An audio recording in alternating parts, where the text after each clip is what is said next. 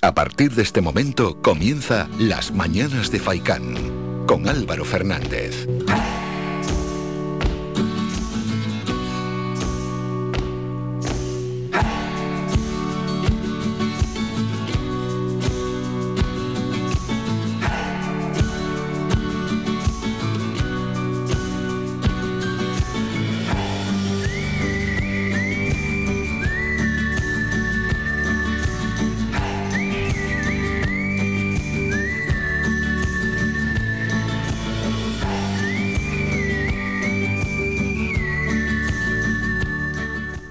Tal? Muy buenos días y bienvenidos a este vuestro programa, Las Mañanas de Faicán. Hoy es 13 de julio, son las 8 y media de la mañana. Reciban un saludo de Álvaro Fernández por delante. Tenemos tres horas cargadas de contenido donde esperamos y deseamos que todos ustedes sean los protagonistas participando y en este caso haciéndolo pues como siempre, ¿no? Pudiendo llamar al teléfono a ese 928 70 75 25, es la forma para entrar en directo, para opinar, para dejar una queja contra su ayuntamiento porque algo está mal, algo que nos gusta, algo del gobierno.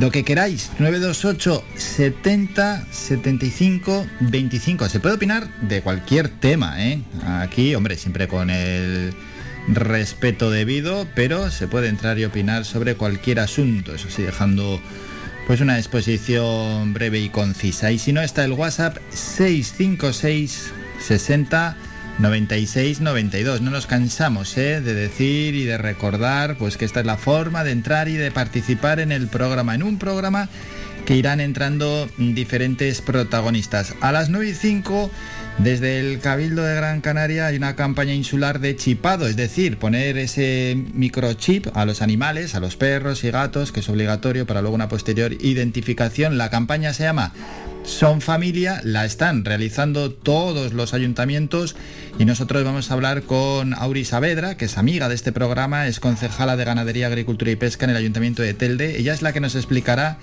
esa campaña insular de chipado Son Familia.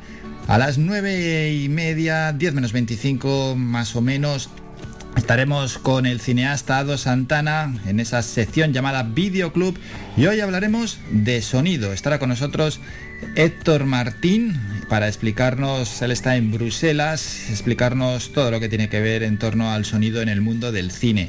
10 y 20 nos vamos a la aldea de San Nicolás para hablar con la concejala de Turismo, Empleo y Desarrollo Local, Isabel Suárez, porque, bueno, pues hay que volver a hablar con ella. Es una zona de la isla que queremos promocionar, que le queremos dar pues ese relumbrón y ese empujón que se merece, ¿no? Por tanto, hablaremos de promoción turística, de actividades y también de una campaña que se llama Quédate en la aldea.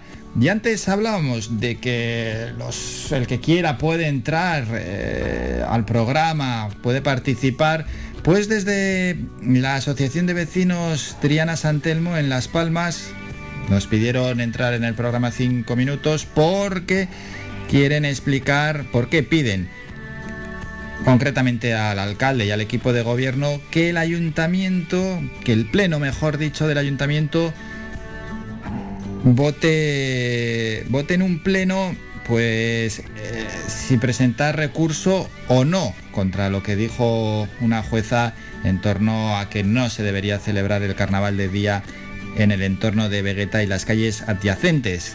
Piden que no sea una decisión del equipo de gobierno, sino que lo voten en pleno. Y luego ya vamos relajando el programa. Pedazo de actividad hay en las cosas como son, no todo se hace en los grandes municipios. Sergio Yáñez estará con nosotros, el director del Festival Internacional de Saxofón Villa de Terror, que se celebrará entre el 19 y el 25 de julio. Y al final del programa hablamos de derecho. Lo hacemos con el abogado Pablo López de López y López Abogados. Nos traerá temas de actualidad y si algún oyente le quiere plantear algún asunto, pues lo puede hacer, por ejemplo, en ese WhatsApp en el 656 60 96 92. Con todo esto, comenzamos. La opinión del día.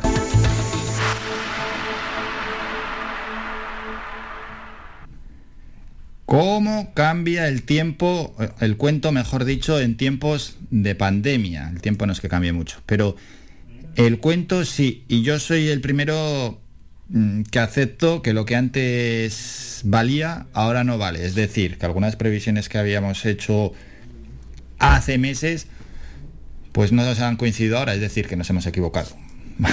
Clara y llanamente. Y es que nada se puede dar por sentado contra el virus, ni a favor ni en contra. Es que ni los expertos han acertado en este más de año que llamamos de pandemia. No es que no hayan acertado, es que algunos han estado muy lejos de acertar. Bueno, y digo esto porque cuando en mayo el Tribunal Superior de Justicia de Canarias tumbó el toque de queda, bueno, a mí viendo la argumentación, no es que me pareciese ni bien ni mal, ¿no? Tampoco quiero parecer gallego, ¿no? Pero no, no tenía una oposición crítica contra, contra esa decisión, ni me llevaba las manos a la cabeza, ni mucho menos. Bueno, puedo decir que incluso hasta pues entendí que, levantasen el, toque de queda y más aún con todos los meses que llevábamos, ¿no? Sin poder estar en la calle a esas horas. Pero ahora la casa ha cambiado porque quizás puede ser necesario de nuevo el toque de queda. ¿Para qué? Pues no hay la menor duda, para controlar a los jóvenes y su alto índice de contagios. Y es que ayer la Sala de lo Contencioso Administrativo del Tribunal Superior de Justicia de Canarias incoó el procedimiento correspondiente.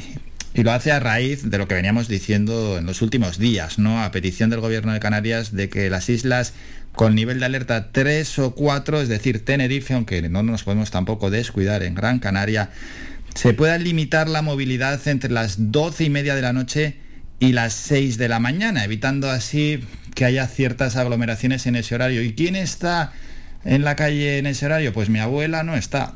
No, mi abuela no está. Están principalmente los más jóvenes, que es en la franja de edad donde se están disparando los contagios. Bueno, todo ello, tal y como establece la ley, se ha dado traslado al Ministerio Fiscal para informe y desde las 9 de la mañana de ayer lunes comenzó el plazo de tres días naturales para que la sala de lo contencioso administrativo del TSJC dé respuesta a la petición del Ejecutivo.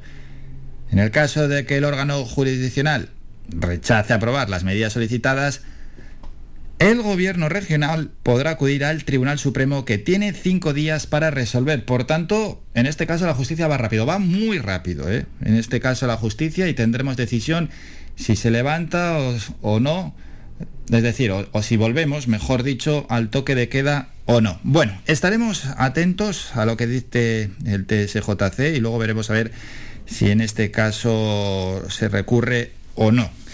Y, por tanto ver si puede y cómo el TSJC cambiar su criterio ahora que la pandemia se ha disparado de nuevo en esta oleada de contagios. ¿Y los oyentes qué opinan?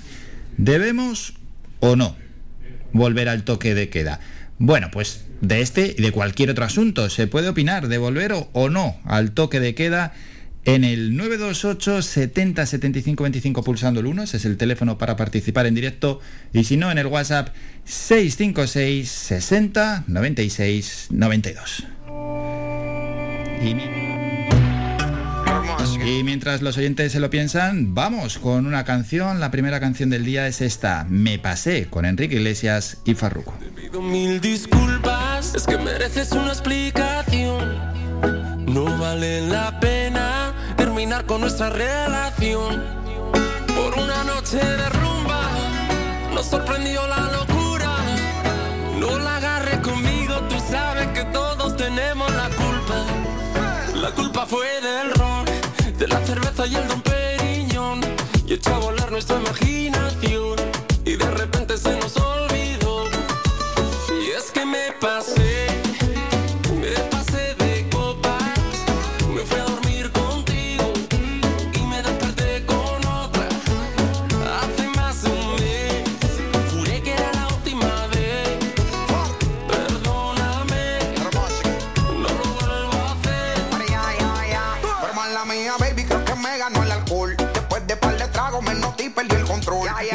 llevar por la música y la emoción. Y se me salió en la mano toda esta situación. Pero yo quería contigo y terminé con ella. La romancé y llegaba más botella. ¿Qué culpa tengo yo que ella también sea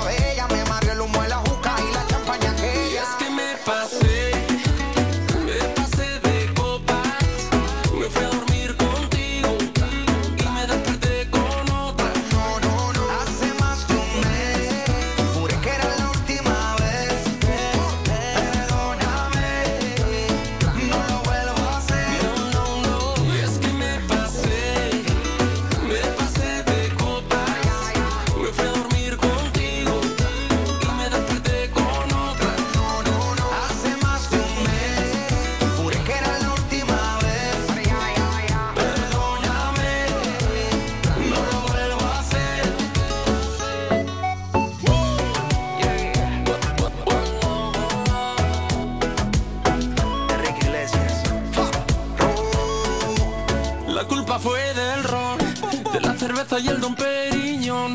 Y echó a volar nuestra imaginación. Y de repente se nos olvidó. Y es que me pasé, me pasé de copas. Me fui a dormir contigo y me desperté con otra. Hace más de un mes, juré que era la última vez.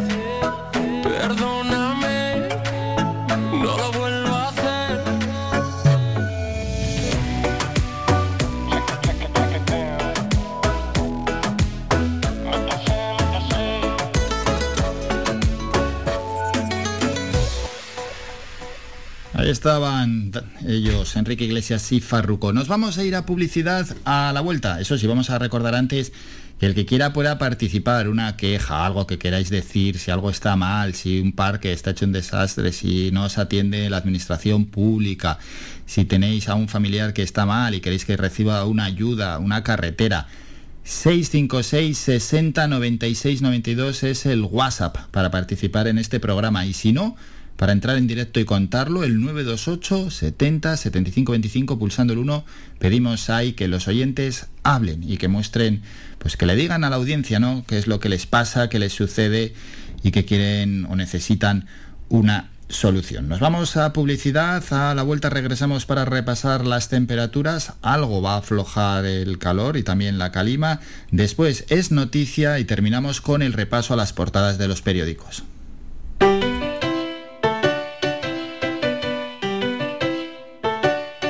Estás escuchando Faikan Red de emisoras Gran Canaria.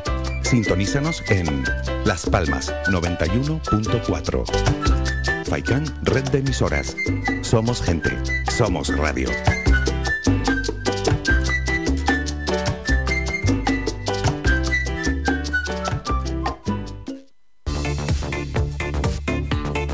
Si vienes a Tejeda o Artenara, busca los mejores productos locales, fruto del esfuerzo de muchas personas que día a día trabajan para mantener sus tradiciones de generación en generación. En Supermercado Udaco Artenara y Panadería de Artenara Abraham Romero puedes encontrar muchos de estos productos, pero además el pan de Artenara, los mejores panes de la cumbre de Gran Canaria. Compruébalo en nuestras tiendas de Artenara y Tejeda o búscanos en Facebook, Twitter o Instagram. Supermercado Udaco Artenara y Panadería de Artenara Abraham Romero. Pensando en construir, reparar o renovar, deja tus proyectos en manos de profesionales. En Ferretería Germán Medina encontrarás todas las opciones para la industria y el hogar, con calidad y variedad, con todo un mundo de cerámicas a tu alcance, con facilidades para pagar. Financia tus compras hasta en 24 meses y sin intereses. Ahora, además, renovar tu baño te sale más barato que nunca. Ven y llévate tu mueble de baño con lavamanos, grifo, espejo y además plato de ducha y mampara por tan solo 395 euros. ¿Te lo puedes creer? Ven ya a Germán Medina y aprovecha nuestra promoción inigualable. Visítanos en vecindario 928 75 0107 y Polígono de Arinaga 928 75 39 54 y en germánmedina.es. Somos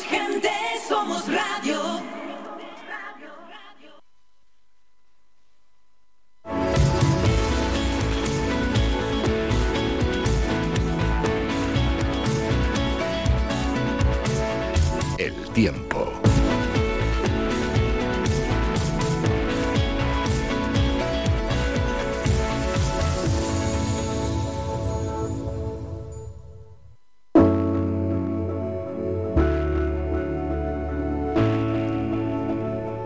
Ya para el repaso las temperaturas para este martes, miércoles y jueves. Empezamos en las Palmas de Gran Canaria y en la zona baja norte de nuestra isla. Para hoy y para mañana, cielos despejados y no tendremos excesivo calor, la verdad, porque estando en plena ola de calor, estas temperaturas mínimas 20-21 grados, máximas 24-25 son muy llevaderas. Ya volverá el alisio, hoy ya se empezará a notar y mañana también con esas rachas 30-40 kilómetros hora. Para el jueves se espera nubosidad, pero que las temperaturas no desciendan mucho. Bueno, no, serán prácticamente iguales a pesar de la nubosidad. Mínimas de 20, máximas de 24. Vamos a la zona este. Suben algo las temperaturas, las con respecto a las palmas. ¿eh? Hoy y mañana máximas hoy 29 grados, mañana 27, cielos despejados y para el jueves también cielos despejados con mínimas de 20, máximas de 28. Pues eso en cuanto a las temperaturas en la zona este, entrará ya también eh, el alisio con esas rachas de viento 30-40 kilómetros hora. Hay ah, riesgo costero, hay riesgo de temperaturas máximas. En la zona este, hay riesgo por viento y se espera que la calima poco a poco vaya disminuyendo. Pegamos un salto, luego a las 10 y 20 también volveremos, nos vamos a la zona oeste de nuestra isla. Ahí sí que aprieta el calor y aprieta bastante. Hoy unas máximas de 34 grados, son menos que ayer, 3-4 grados menos que ayer, pero aún así siguen siendo altas. Mañana mínimas de 23, máximas de 30. Y para el jueves 22 de mínima, 31 grados de máxima con cielos despejados. Y en el sur es donde más calor tendremos con esas máximas para hoy de 37 grados y donde la noche ha sido bastante, bastante cálida. Mañana miércoles mínimas de 24, máximas de 34 y para el jueves mínimas de 22, máximas de 33 con cielos totalmente despejados. Y pasamos ya en este caso a Recife, donde también nos escuchan, cielos despejados para los próximos tres días y unas temperaturas que oscilarán entre 20 y 21 las mínimas y las máximas entre 27 y 29 grados.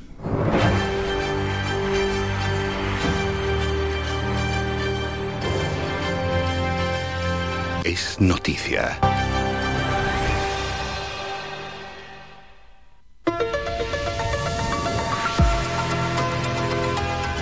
Y es noticia que el presidente del gobierno de Canarias, Ángel Víctor Torres, reconoció ayer que la lógica apunta a que si los contagios por coronavirus siguen subiendo en la isla de Tenerife, se alcance el nivel 4. Actualmente, recordamos, se encuentra en el nivel 3. De todos modos, ha matizado que es clave los datos de lunes, martes y miércoles para comprobar si las medidas adoptadas están dando sus resultados para poder contener junto con la vacunación la pandemia y decimos esto porque igual nos puede tocar a nosotros en Gran Canaria en caso de que los contagios sigan subiendo. Estamos en el nivel 2 nosotros. En este sentido, afirmó que necesitan ver la evolución de las cifras a 5 días y comprobar que las mismas son mejores a días anteriores. Si bien Indicó el presidente canario que espera que el Tribunal Superior de Justicia dé el visto bueno al toque de queda propuesto por el gobierno regional para Tenerife ante la evolución de la pandemia en dicho territorio, ya que subrayó que evita las aglomeraciones nocturnas, especialmente los fines de semana. Por ello, se mostró confiado en que el TSJC dé el sí al entender que, dijo el presidente, está bien justificado. Sin embargo, aseguró que el gobierno regional no tiene previsto solicitar al Ejecutivo Central el estado de alarma ya que lo considera incompatible.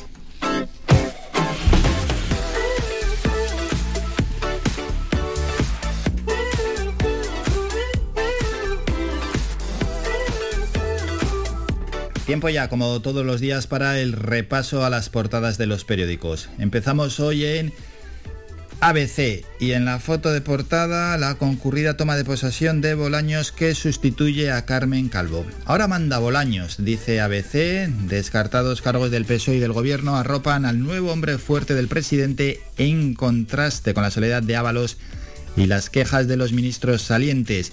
Redondo pidió a Sánchez no ser destituido junto a los ministros. El mundo, nos vamos hasta Cuba, la represión no detiene el grito de libertad en Cuba. Esa es la foto de portada y cómo se están llevando detenida a una persona. Sí, ahí vemos a un policía.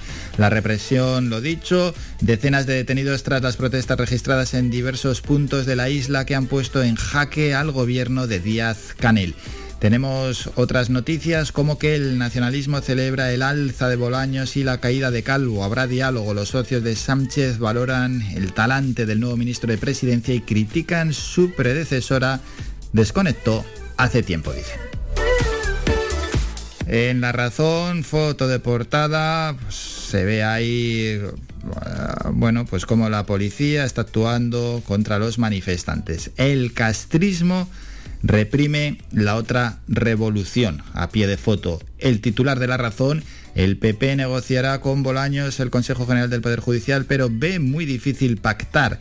Génova considera que la nueva ministra de Justicia no tiene peso como interlocutora porque no la conoce ni la carrera judicial. Dicen desde el PP. Sánchez ofreció ser ministro a Redondo, se lo pidió por dos veces, la primera en mayo y la última el 6 de julio a través de amigos comunes. Ajuste de cuentas en los relevos. Ábalos omite al presidente y Laya e IZ se quejan. Y el país pues nos lleva también a una foto de portada. Ojo, que la foto del país es la misma que la de El Mundo. Y dice así, la protesta en Cuba, la mayor sacudida del régimen en décadas. Díaz Canel despliega a la policía y culpa a Estados Unidos de alentar las manifestaciones. Y se ve cómo se llevan a una persona detenida. El gobierno ofrece mejoras a Cataluña y pactos a la oposición. El nuevo Ejecutivo busca consenso para desbloquear el Poder Judicial y aplicar la ley educativa plantea la Generalitat avances en el autogobierno. Otras noticias del país en una columna. Un tribunal constitucional dividido dirime el estado de alarma, cinco magistrados apoyan la medida y cinco la rechazan y el avance de la quinta ola fuerza el retorno de las restricciones más duras. Canarias 7 en la foto de portada se ve, bueno, es una foto curiosa, dos personas de espaldas sentadas en una silla, en la playa, en remojo para soportar el bochorno. Los termómetros rozaron ayer los 40 grados en muchos puntos de Canarias, con mínimos que derivaron en noches casi tropicales. El calor seguirá hoy, aunque remitiendo.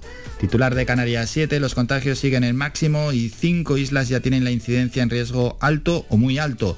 El paciente más joven con COVID en las UCIs Canarias tiene 21 años, Tenerife podría subir a nivel 4. Ojo, por aquellos jóvenes que se piensan que no pueden enfermar, hay un joven que tiene 21 años que está en la UCI.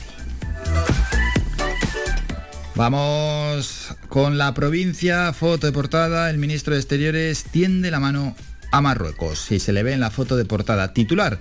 Fomento fuerte aumento de los ingresos por coronavirus en los hospitales. Canarias registra un 37% más de pacientes en las plantas para enfermos de COVID. La variante Delta lleva personas vacunadas a las clínicas. Los expertos piden mascarilla y distancia social. La pandemia no ha acabado.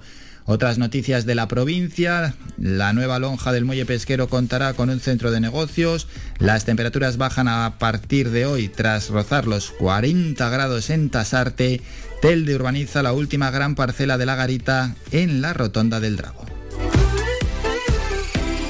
Vamos con diario de avisos. En la foto de portada, Amos García Rojas, jefe de epidemiología de la Consejería de Sanidad. La nueva cepa contagia en segundos y no descarto que haya que reforzar las vacunas.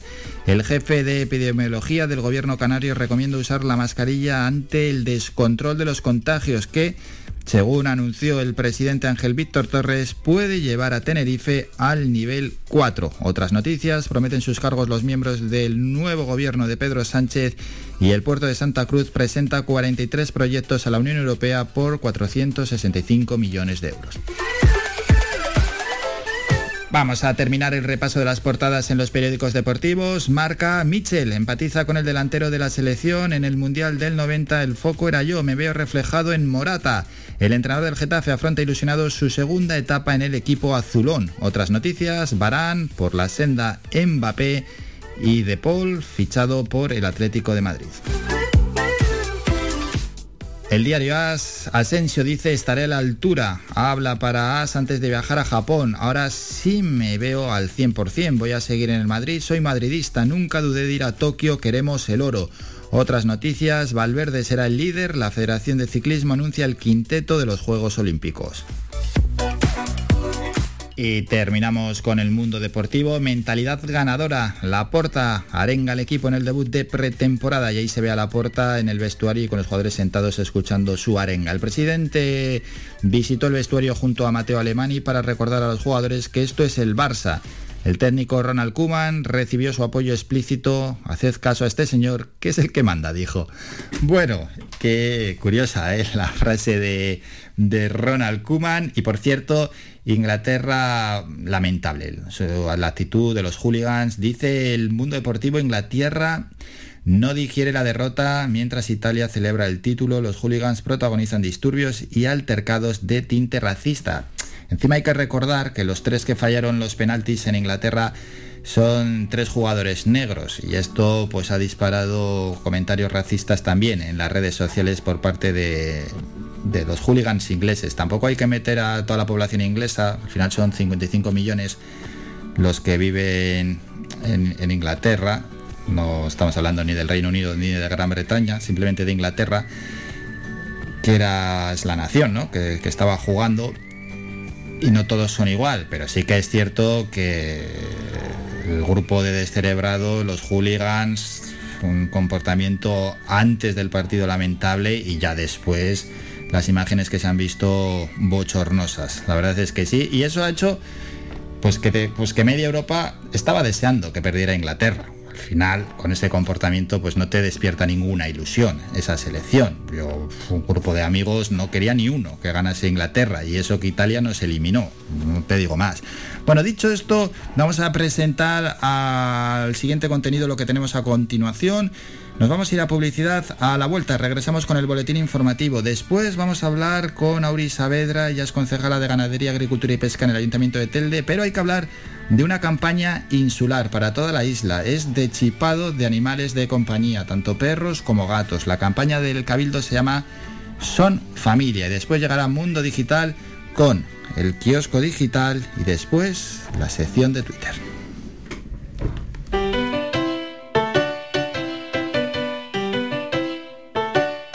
Estás escuchando Faikan Red de emisoras Gran Canaria. Sintonízanos en Las Palmas 91.4. Faikan Red de emisoras. Somos gente. Somos radio.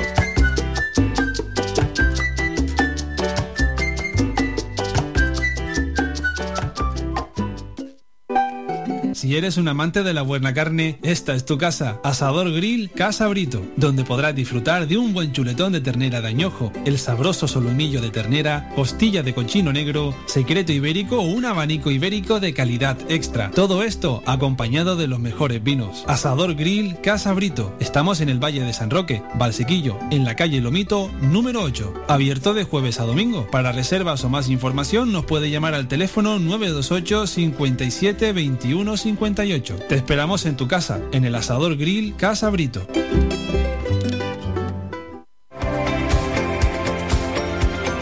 ¿Necesitas tramitar documentación sobre herencias, expedientes de dominios, levantamientos topográficos, declaraciones de obras, legalización de propiedades, inscripción en el registro?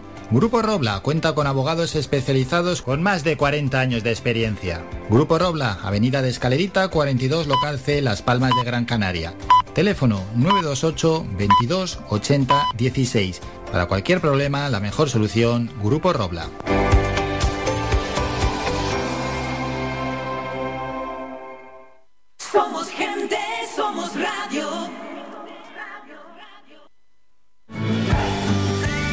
Somos la mejor información, música y entretenimiento. Las mañanas de Faikán.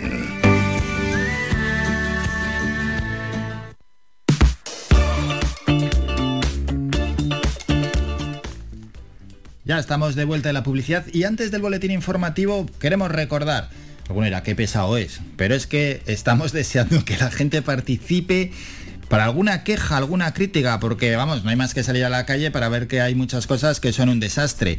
656 60 96 92, ese es el WhatsApp para mostrar alguna opinión, una crítica, una queja, incluso una alabanza si conocéis a alguien que haya hecho algo bien.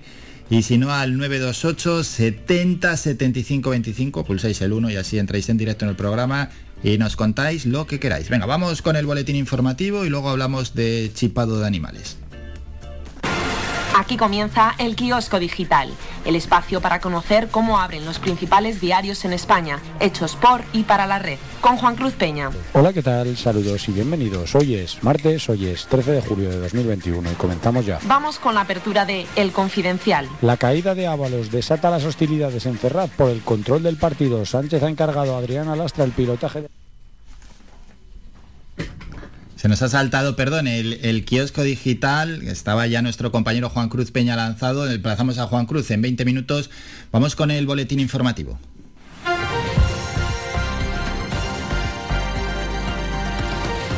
Noticias.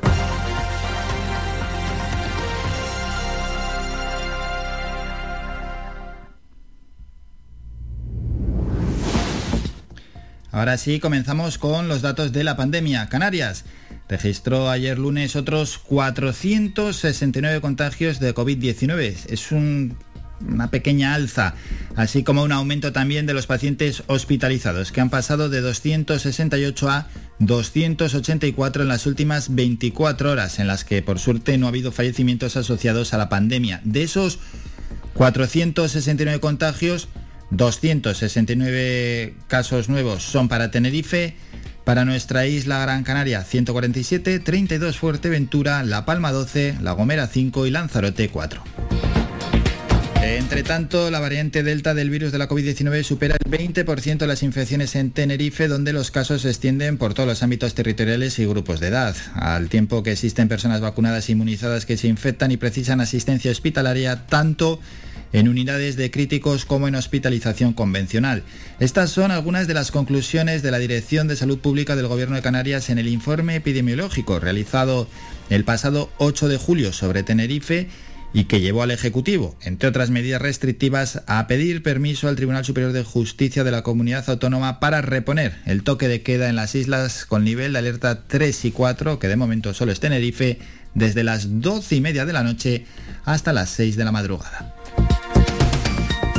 En economía, Canarias será la segunda región española donde más crecerá la economía en los próximos dos años, según las previsiones del BBVA, que se muestra así de optimista respecto a la etapa post-COVID de esta comunidad autónoma.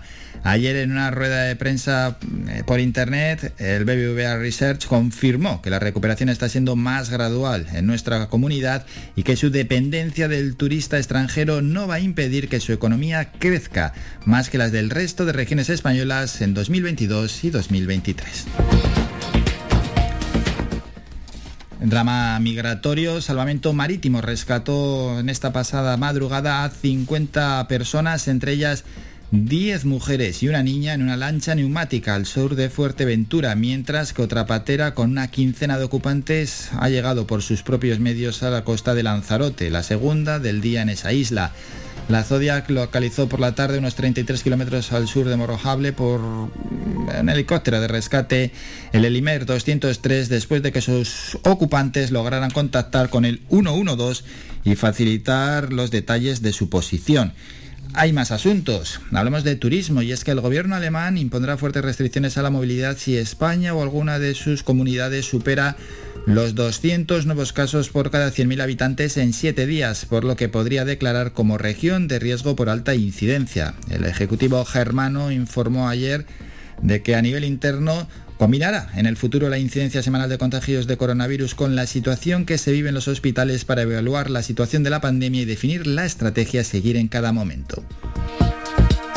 El tráfico nacional en aeropuertos de Baleares y Canarias está ya en niveles cercanos a la recuperación y para este verano están programados entre el 85 y el 90% de los vuelos domésticos que había en el verano de 2019, aunque para la recuperación del tráfico internacional con terceros países queda bastante. Así lo cree al menos el presidente de la Asociación de Líneas Aéreas, Javier Gándara, quien explicó en declaraciones a agencias que en España en conjunto el porcentaje de vuelos programados para operarse este verano es el 58% de los que se operaron en el verano de 2019. Terminamos con la información más cercana, regresamos a las 10 con un nuevo boletín informativo.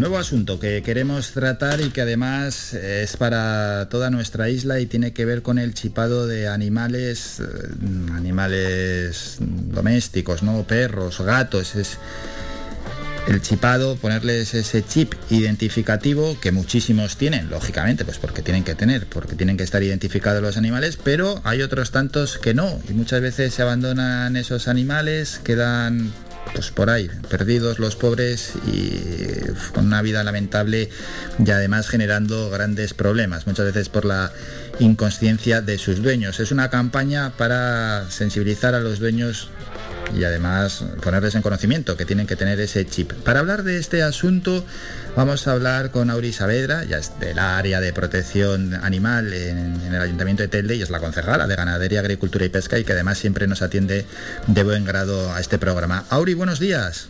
Hola, muy buenos días. Bueno, llega esta campaña, lógicamente, al Ayuntamiento de Telde también y a todos eh, los ayuntamientos, a los 21 que tenemos aquí en nuestra isla, una campaña importante para el chipado de animales. Antes de nada, ¿por qué se hace esto? Mira, les explico así hmm. brevemente, o al menos lo intento. Mm, hace ya unos años, en el 2018, se firmó un pacto insular en Gran Canaria. Desde el Cabildo se invitó a, los 21 ayuntamientos a sumar esfuerzos para que eh, de forma conjunta lucháramos contra el, grave problema que tenemos de abandono de animales en, las islas. ¿no? Y, quedaban pendientes de realización unas mesas técnicas, unas mesas técnicas y políticas de trabajo, por así decir, y, y todavía no se habían puesto en marcha. Pues hace unos meses hemos podido poner esas mesas en marcha y van, van a buen ritmo, nos, reunimos al menos una vez al mes eh, de forma periódica y han salido una serie de acciones conjuntas desde esos meses de trabajo a, realizar. La primera fue poner, poner de manifiesto una ordenanza unificada que fuera más o menos similar en todos los ayuntamientos y en eso estamos, ¿no? En que, en que cada ayuntamiento tenga una ordenanza lo más mm, eh, igualitaria posible al resto para que no sea, por ejemplo, más caro sancionar en un, en un, ayuntamiento que en otro, porque no debe de salir más barato abandonar en un ayuntamiento que en otro, por ejemplo, ¿no? Por, ejemplo. Sí, sí, sí. La siguiente acción ha sido esta, la de sacar una campaña de concienciación que cada ayuntamiento se tiene que poner en, en, coordinación con su policía local para que colaboren también y salir a las calles a, a poder revisar a ver quiénes son aquellas personas pues que no han tomado conciencia, un poquito más irresponsables, de que no se dan cuenta de, la importancia de tener un chip, de que un chip eh, en un momento dado, si se te pierde, pues porque se asusta el animal, por, por la, mucha gente que los deja salir como si fueran independientes y eso tampoco es correcto, ¿no? Y luego pues se desorientan y no vuelven y, no sabemos después a, quién llamar porque el perro, un pobre, no, no te puede decir pues soy fulanito y vivo en casa, ¿no? Eh, y esa es una de las acciones conjuntas que hemos clarificado los 21 ayuntamientos y por eso estamos ahora mismo en esa fase. Y la tercera acción conjunta que hemos acordado hasta el momento es la jornada técnica para la policía local que será el próximo 22 de julio para poder a través del CEPRONA y la policía local de Las Palmas dar unas charlas técnicas muy específicas de cómo mejorar eh, la identificación del maltrato, el cómo redactar las actas policiales para que sea más ágil, más rápido, más eficaz y que todos los ayuntamientos tengamos al, por lo mismo las mismas herramientas para poder luchar juntos contra, contra esta lacra que es el, abandono y el maltrato animal en, Gran Canaria, por lo menos. Por tanto, a la policía local se le va a dotar de lectores de, microchips, ¿no? En, este caso, para el que vaya paseando, por ejemplo, un perro, le puede pasar el lector. Exactamente, el Cabildo ha colaborado en dotar a, cada ayuntamiento con al menos un lector. Eh, no se descarta que, haya más colaboración, sobre todo en ayuntamientos con, mayor población, que se les dote, porque eso es en colaboración con el Colegio de Veterinarios, de algún, de algún dispositivo más, para que al menos todos los ayuntamientos puedan disponer al menos de uno. ¿Vale? Otra cosa es que después cada ayuntamiento pueda adquirir los suyos, por ejemplo, Las Palmas y Telde y otros ayuntamientos tienen, tienen otros dispositivos para poder poner en marcha más agentes al mismo tiempo en distintos puntos, ¿no? Pues alberga un territorio un poquito más extenso y necesitamos varios puntos, ¿no? Más gente, más animales. Exacto. No, no quiero que la gente entienda que, es una campaña para, para perseguir, para sancionar, ¿vale? No, ese no es el caso, es, es de concienciación, de prevención, de que tomen conciencia de que son parte de la familia y que como tal hay que, hay que protegerles, ¿no? Al menos en el primer mes está claro que aquellos que todavía ni siquiera son capaces de entender que son nuestra responsabilidad, una vez pasado ese mes, si se pasa al lector en la calle, volveremos a, lo que la ley nos obliga, a sancionar para poder porque la gente, hay gente que solo entiende a través de, que le toque el bolsillo. y no hay manera. Muchos, por desgracia, muchos. bueno, por tanto, que sepan que es obligatoria la identificación. Exacto, exacto. Lo, verdad es que la identificación, mm, que además si, si la ley futura de, de protección animal a nivel autonómico sale adelante en estos próximos meses, ya aboga por tener un, un mismo registro de para que todos los ayuntamientos tengamos el mismo censo, el mismo registro de animales y que si se me pierde un animal en Telde, pero me aparece en Firgas, en la misma base de datos yo pueda saber que ese animal está en Firgas, pero pertenece a Telde. Bueno, entonces eso es otro avance que también nosotros estamos deseando que llegue como agua de mayo porque nos, nos ayuda muchísimo a la hora de ordenar un poco el territorio, ¿no? Porque los animales no entienden de barreras, caminan, pueden estar kilómetros andando y pasar por esos barrancos de un municipio a otro y, y no te enteras, ¿no? Hmm, así es. El que no tenga puesto el chip en su animal, ¿qué es lo que tiene que hacer? ¿Dónde lo puede poner? En cualquier veterinario, en cualquier es, es algo muy sencillito, además algo que revierte muy poquito coste. No descartamos que en el futuro vayamos a, mejorar estas campañas, ¿vale? Porque también tenemos que tener en cuenta que em, el primer esfuerzo ahora era que al menos los 21 ayuntamientos saliéramos a la calle para estar unidos a, frente a frente a, esta, a este problema. Pero no descartamos que podamos ir un poquito más allá y ver de qué manera podemos eh, bonificar y no solo el chip, sino las vacunas también que son obligatorias como la rabia y, las y las esterilizaciones, que es muy importante que no se tengan camadas indeseadas, que, no son programadas, que no están eh, eh, puestos a aquellas personas que sí que cumplen la normativa con el tema de, de la cría de animales y demás, pero hay muchos que por dejadez o por falta de economía, pues no prevén y se les queda embarazada la perrita y se tiene siete, ocho cachorros que o bien eh, le van a quitar el puesto a otro adulto que porque son más monos y la gente tiende más a, a coger un cachorro o bien van a terminar siendo abandonados y engrosando la lista terrible que tenemos en, las islas de, número de animales que se abandonan en, Canarias. ¿no? Claro, el que por falta de economía o por desconocimiento, esto tampoco le exime de que tiene una responsabilidad cuando tiene un animal. Y estamos hablando de perros o, de gatos. Hay que recordar a las personas que tienen perros, pues que tienen esa responsabilidad de, que estén vacunados, de que mm, tienen que estar identificados. Es que además no son solo estos animales los que están identificados, porque uno si va si sale un poco por ahí ve las cabras o las ovejas, pues también tienen un pendiente con identificación. Pues si los ganaderos tienen esa responsabilidad, los dueños de estos animales también tienen responsabilidad. Es decir, no me compro, cojo o adopto por capricho un perro y lo tengo sin más. No, no, no, no, no. Tienes esta mínima responsabilidad que tampoco es tanto, ¿eh? Ni es tanto ni es tan caro. Lo que sí tenemos que tomar conciencia de que si son seres sintientes, de que si son parte de la familia, tenemos que tratarlos como tal. Ni son una herramienta para que nos cuide eh, un terreno, ni, ni para que nos cuide un chalet de un jardín, ni son un capricho para cuando nos vienen bien. No, eh, nosotros a todos los miembros de la familia nos preocupamos porque tengan su DNI al día sobre todo pues, ahora que estamos en época de viajes y ese tipo de cosas, ¿no? Mm. no nos preocupamos y nos preocupamos de tener otro tipo de dispositivos y demás que cuestan muchísimo más caro que un chip, con lo cual con simplemente coger a su animal, trasladarse a un veterinario eh, y que cumpla eh, la edad para poder ponerlo, ¿vale? Porque no se recomienda con menos de, dos meses, tiene que tener conjuntamente la, vacuna de la rabia para poder ponérselo y, y eso no le sale tremendamente caro, depende del veterinario, pero vamos, puede oscilar entre los 6 euros y, y los 20 dependiendo de si vas a hacer algo más. Y, y tú te salvaguardas de que en cualquier momento se te pueda perder y no tenga que pasar un montón de días en, en, una perrera fría donde no conoce a nadie, donde se estresan antes de que puedas recuperar a, a, tu miembro de la familia. ¿no? Yo por lo menos es que solo de pensarlo que uno de los míos tenga que pasar más tiempo del necesario porque yo no lo encuentre, porque no puedan llamarme para decirme, oiga, que su perro está aquí, como nos ha pasado, eh, eh, sobre todo en el tiempo de, Navidad con los fuegos artificiales o con, las fiestas que, se asustan mucho con los petardos y demás, que no puedas llamar porque, porque no tiene chip y te aparecen desesperados buscándolos en las calles y, no se acuerdan que lo primero que tienen que hacer es buscarlo en un, en un recinto eh, municipal, ¿no? En una perrera, claro. Sí, sí, sí. Bueno, y luego la responsabilidad civil que también tiene el que tenga un animal, porque al final se te puede escapar, vamos a poner el perro, que es un animal más grande, puede provocar un accidente, puede ser atropellado, puede morder a una persona también. Exacto. Sí, sí, sí, no, no, sea grande o sea pequeño, puede provocar eh, un accidente igual, sea un gato, sea un perro que se te salga.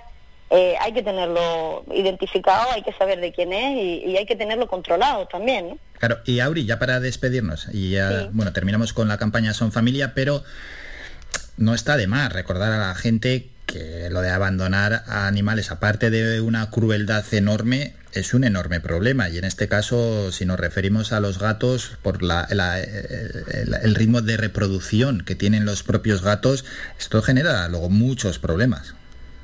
Sí, por eso eh, eh, una de las acciones que estamos barajando también conjuntamente todos los ayuntamientos es que en esa ordenanza que queremos hacer homogénea, todo el mundo tenga incluido ya el método SER para las colonias callejeras, para que se produzcan las esterilizaciones debidas, que en algunos ayuntamientos va un poquito a mejor ritmo, en otros están empezando, y en el Cabildo también se, se, da un convenio con el colegio y con la Federación de, de Asociaciones eh, de Las Palmas para poder ir a mejor ritmo y seguir esterilizando, pero las personas que tienen animales a su cargo, yo encarecidamente eh, les solicito que se planteen de verdad lo de las esterilizaciones, porque una camada indeseada, eh, estamos hablando de seres vivos, de seres que sufren y de nacer unos para morir y otros para ser abandonados, pues mm, que sepan que eh, civilmente ya, ya está tipificado como maltrato el abandono, pero es que me parece que como seres humanos deja mucho que desear de nuestra especie. ¿no? Yo así también lo pienso. Auri Saavedra nos ha atendido desde el área de protección animal y desde la Concejalía de Ganadería, Agricultura y Pesca en el Ayuntamiento de Telde para hablar. Perdóname, perdóname, es que te tengo que corregir eso, no porque eh, aparte de, de, agricultura, que es por lo que hemos hablado en otras ocasiones, llevo protección y bienestar animal en Telde también, por eso... Por eso. Sí, ahí he dicho, el área de protección animal, ¿no? Sí, no, dijiste ganadería, agricultura, pero... Te he dicho, claro, es que, a ver que recuerde lo que he dicho. Creo que he dicho área de protección animal y... Eh, de, pero son dos áreas diferentes. ah, por primera, claro, como por primera vez en, en Telde tenemos hmm. por fin una concejalía que se llama Bienestar y Protección Animal, a mí me gusta y me enorgullece y separarla e identificarla como tal. Vale, vale, también. Pues me lo apunto para la próxima vez. Al final, venga. Pues lo dicho, que nos ha atendido Auri Saavedra para hablar de esta campaña impulsada por el Cabildo Son Familia del chipado de esos animales, de perros y gatos. Auri, gracias por estos minutos. Que pase un gran día. A ustedes. Un buen día, gracias. Bueno, pues con la responsabilidad de todo el mundo nos vamos a ir a publicidad. Recordamos a los oyentes que pueden participar en el 928 70 75 25 pulsando el 1. Ese es el teléfono para entrar en directo y opinar de cualquier tema, también de cualquier asunto, ¿eh? de los que estemos hablando aquí, por ejemplo, del chipado de animales es más, si ven que hay algún problema con algún animal en la zona en la que viven o, se han encontrado un perro perdido y quieren decirlo, o se le ha perdido mismamente un perro, pues también, o algún animal, pues lo pueden, lo pueden decir aquí y posiblemente les, les podamos encontrar una solución. Y si no, tenemos el WhatsApp 656 60 96 92. Nos vamos a publicidad. A la vuelta volvemos con más información, en este caso información digital. Llega Mundo Digital. Llega también nuestro compañero Juan Cruz Peña con su sección El Kiosco Digital y después nos vamos a Twitter para conocer las 20 tendencias en estos momentos en nuestro país.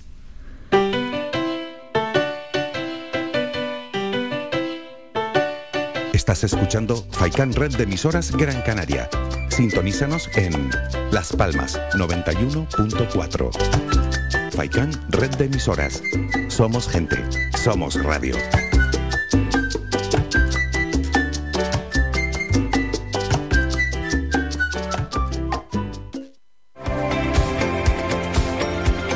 ¿Necesitas tramitar documentación sobre herencias, expedientes de dominios, levantamientos topográficos, declaraciones de obras, legalización de propiedades, inscripción en el registro? Grupo Robla cuenta con abogados especializados con más de 40 años de experiencia. Grupo Robla, Avenida de Escalerita, 42 Local C, Las Palmas de Gran Canaria.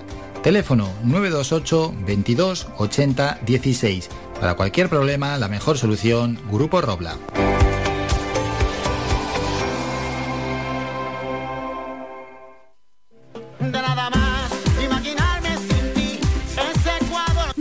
Restaurante Mi Niño abre sus puertas de lunes a viernes de las 7 de la mañana a 6 de la tarde. Le ofrecemos desayunos, menús variados caseros a precios asequibles. Disponemos además amplios salones para cualquier tipo de celebraciones. Infórmate o haga su reserva al 928 700602. Restaurante Mi Niño. Visítanos, estamos en la calle Los Peregrinos, Polino Industrial, El Gora Telde. Parking gratuito y fácil conexión con la autopista Gran Canaria 1. Te esperamos en el restaurante Mi Niño.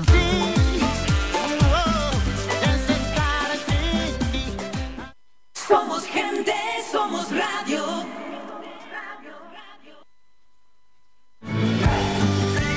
Somos la mejor información, música y entretenimiento. Las mañanas de Faikán.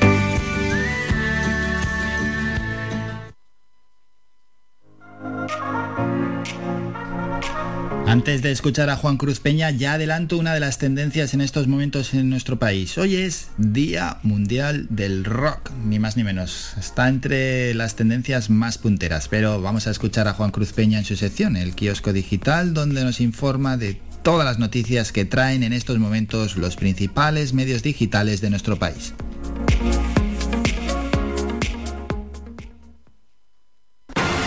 Aquí comienza el kiosco digital, el espacio para conocer cómo abren los principales diarios en España, hechos por y para la red, con Juan Cruz Peña. Hola, ¿qué tal? Saludos y bienvenidos. Hoy es martes, hoy es 13 de julio de 2021 y comenzamos ya. Vamos con la apertura de El Confidencial. La caída de Ábalos desata las hostilidades en Ferraz por el control del partido. Sánchez ha encargado a Adrián Alastra el pilotaje del partido hasta el Congreso Federal en octubre, pero el verdadero control sobre los territorios lo ejercen Santos Cerdán, escudero de Ábalos, en la Secretaría de Organización de Ferraz. Entre ambos emerge la figura del nuevo válido, Félix Bolaños. Así abre el diario.es. Vivienda, presupuestos y memoria, los retos inmediatos del nuevo gobierno. El área económica intacta va a seguir enfocada en gestionar los fondos europeos y la recuperación. Las batallas más cercanas serán la ley de vivienda, cuya negociación está encallada, y el techo de gasto. Los ministros de Educación, Ciencia y Cultura asumen el cargo con deberes pendientes. Así abre el español.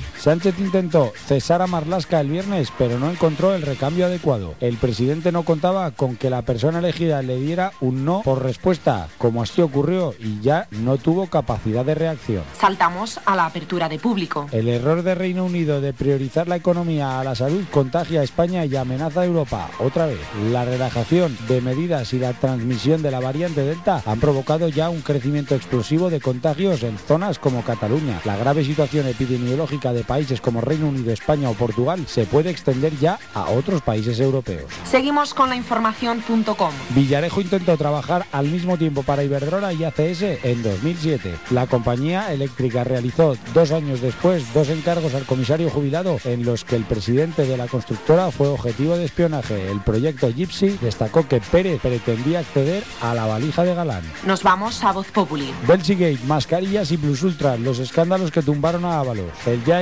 exministro de Transporte abandona el gobierno tras protagonizar tres de los sucesos más polémicos y mediáticos del Ejecutivo, hechos cargados de interrogantes que aún siguen sin esclarecerse. ¿Con qué abre Infolibre? El nuevo gobierno echa a andar con el encargo de levantar el ánimo del electorado progresista. Son tantos los cambios que varios de los ministros que empezaron la legislatura hablan directamente de un gobierno nuevo. Las nuevas incorporaciones aterrizan en mitad del mandato con la misión de reconducir la legislatura, remontar los sondeos y salvar al soldado Sánchez de cara al nuevo ciclo electoral que se avecina. La portada deportiva de Sport You. Palabras de Joan Laporta, la renovación de Messi progresa adecuadamente. El presidente del Fútbol Club Barcelona sigue lanzando mensajes de optimismo, pero no termina de confirmar que el 10 seguirá jugando en el Camp Nou. La actualidad para los internautas en Meneame. Pues la noticia más destacada es de público.es España 2000. Enseña a dar patadas en la cabeza. Así se entrena el partido ultra para la guerra en las calles. Primero hay que tirar al enemigo, al suelo. Luego, sin compasión ni espera, llega la patada en la cabeza. Así se desarrolla una de las técnicas que el partido ultraderechista España 2000 ofrece a sus militantes para que hagan frente a los enemigos o alborotadores urbanos en el marco de lo que han denominado literalmente una guerra en las calles. Cerramos con la frase del día de proverbia.net. Pues hoy, martes 13 de julio de 2021, es una frase que nos habla de moral. No hay autoridad moral como la del sacrificio, la dijo Nadine Gordimer, escritora sudafricana de los siglos 20 y 21. Pues hasta aquí, esto ha sido todo lo más destacado por la prensa digital en España a hora del día. Mañana estaremos de nuevo aquí contigo a la misma hora. Hasta entonces, recibe un cordial saludo de Juan Cruz Peña y que pases un buen día. Un saludo, adiós. Trending Topic.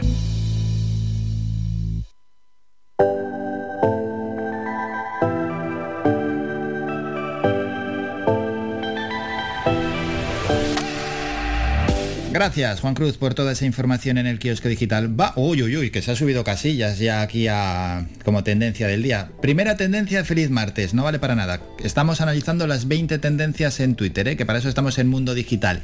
Segunda es Iker Casillas. Ahora vamos a explicar por qué. Tercera, Día Mundial del Rock. Vamos a ver por qué. Retro 80 dice, hoy se cumplen 36 años del mítico concierto Live Aid en Wembley. Nunca habíamos visto tantos grandes artistas en un mismo escenario. Fue dicho, el rock es tan bueno conmigo, es mi hijo y mi abuelo, Chuck Berry, fue dicho, Día Mundial del Rock. Karina Navarros dice, Freddie, Mercury dijo, no seré una estrella de rock, seré una leyenda, Día Mundial del Rock. Tercera tendencia es Día Mundial del Rock. Cuarta, Florentino Pérez. Y aquí está ¿Por qué Iker Casillas es la segunda tendencia? Y ojo a esto, dice el confidencial lo siguiente. Florentino Pérez considera que dos de las mayores leyendas de la institución que dirige son una estafa. Así tacha a sus ex capitanes en conversaciones facilitadas a este periódico. Raúl y Casillas son las dos grandes estafas del Madrid. Pero si están en el Madrid, Casillas, casi, sí, vamos a escuchar un audio diciendo eso. Antes de nada, Casillas está en el Madrid y Raúl está en el Madrid, que es el entrenador de, del Castilla.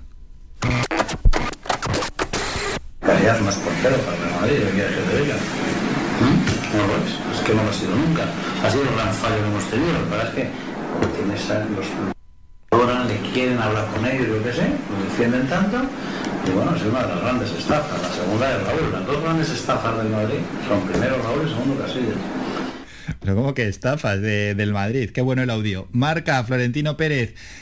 Raúl y Casillas son las dos grandes estafas del Madrid, claro, y esto, esto es un caldo de cultivo para Twitter brutal.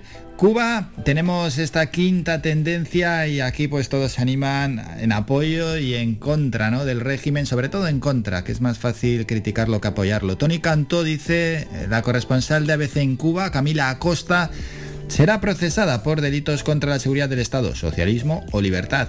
Iván Espinosa de los Monteros, de Vox, dice lo siguiente, la izquierda iberoamericana, como cabía esperar, se coloca en apoyo al régimen opresor de Cuba, nunca en defensa del pueblo y de la libertad. Por eso hay que combatirles todos los días en todos nuestros países. Son un peligro para los derechos humanos y la democracia. SOS Cuba. Daniel de la Calle, economista y en este caso economista del PP, la mentira del bloqueo a Cuba solo es una excusa para que la izquierda que se pasa el día hablando de democracia continúe blanqueando la dictadura asesina. Cuba tiene tratados comerciales con más de 90 países, Estados Unidos, uno de sus principales socios comerciales. Y vamos a ir acabando, esta tendencia es Harrison Ford y es que hoy es el cumpleaños de Harrison Ford. Pues muchísimas felicidades. Hoy 13 de julio nació en 1942 Harrison Ford, actor de cine y de televisión estadounidense, ¿no? Conocido por, por, todo el mundo, me imagino. Ismael Gutiérrez también es tendencia, es la séptima tendencia en nuestro país. Málaga, Ismael Gutiérrez refuerza nuestro centro de campo con su juventud, contundencia y polivalencia. Bueno, pues se ha colocado muy arriba para ser un fichaje del Málaga. Y terminamos con apoyo Rocío 13J. Roma Gallardo, Persona 6, Olga Gran Guerrera y las otras tendencias, Felipe González, El Confidencial, Ana Beltrán, Ultra, España 2000, San Enrique, Flopper y Hoy 13. Esas son las 20 tendencias en nuestro país. Ahí suena David Bisbal, escuchamos su canción junto con Luis Fonsi dos veces y después nos vamos a la publi y a la vuelta hablamos de cine.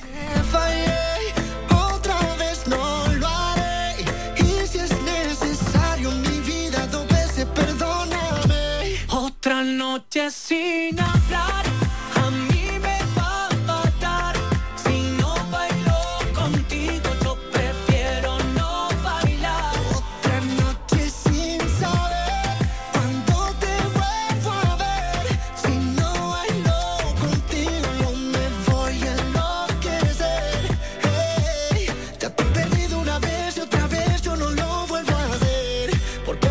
cuándo te vuelvo a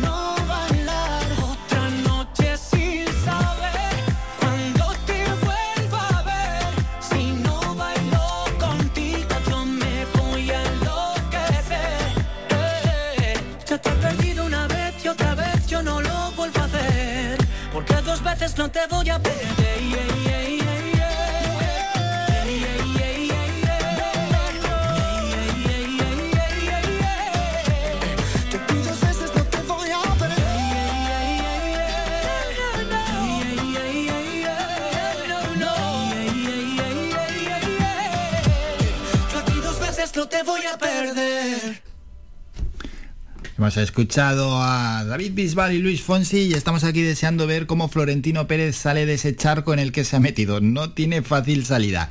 Nos vamos a publicidad. A la vuelta. Regresamos para hablar de cine. Lo haremos con el cineasta Ado Santana, que es la persona quien dirige la sección Videoclub. Y hoy nos trae a Héctor Martín. Es un experto en sonido, lo tenemos en Bruselas y vamos a hablar del sonido en el mundo del cine. Y mientras tanto, lo dicho, esperamos la colaboración y participación de todos los oyentes en el 928 70 75 25 pulsando el 1 para entrar y comentar lo que se quiera o el WhatsApp 656 60 96 92.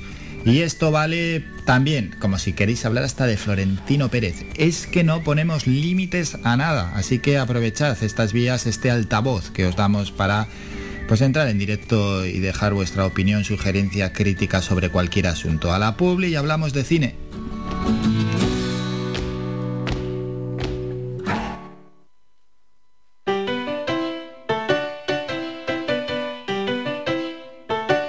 Estás escuchando Faikan Red de emisoras Gran Canaria.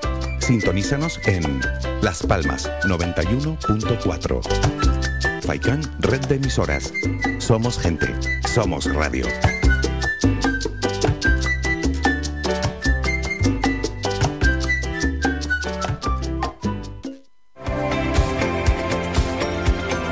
¿Necesitas tramitar documentación sobre herencias, expedientes de dominios, levantamientos topográficos, declaraciones de obras, legalización de propiedades, inscripción en el registro? Grupo Robla cuenta con abogados especializados con más de 40 años de experiencia.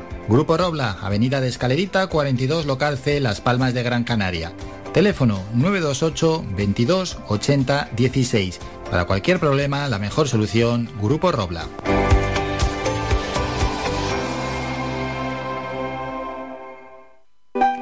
Si eres un amante de la buena carne, esta es tu casa. Asador Grill Casa Brito, donde podrás disfrutar de un buen chuletón de ternera de añojo, el sabroso solomillo de ternera, costilla de cochino negro, secreto ibérico o un abanico ibérico de calidad extra. Todo esto acompañado de los mejores vinos. Asador Grill Casa Brito. Estamos en el Valle de San Roque, Valsequillo, en la calle Lomito, número 8. Abierto de jueves a domingo. Para reservas o más información nos puede llamar al teléfono 928 57 21 58. Te esperamos en tu casa, en el Asador Grill Casa Brito. Somos gente, somos radio.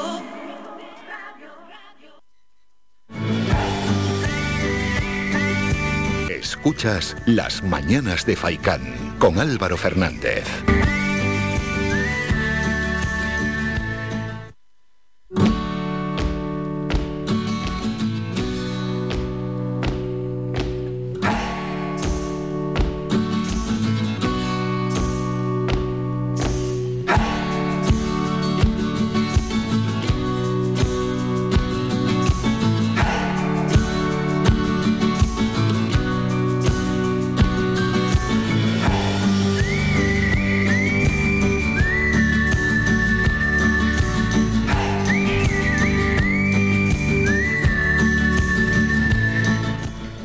Tiempo ya para comenzar con la sección Videoclub, donde contamos siempre con el cineasta Ado Santana, es la persona que dirige esta sección y como siempre nos habla de cine y además nos trae pues un protagonista interesante, protagonista además experto ¿no? en los diferentes temas que están relacionados con el mundo del cine.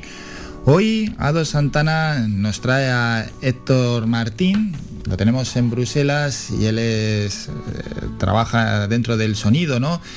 En el mundo audiovisual y vamos a ver la importancia que tiene el sonido en el mundo del cine.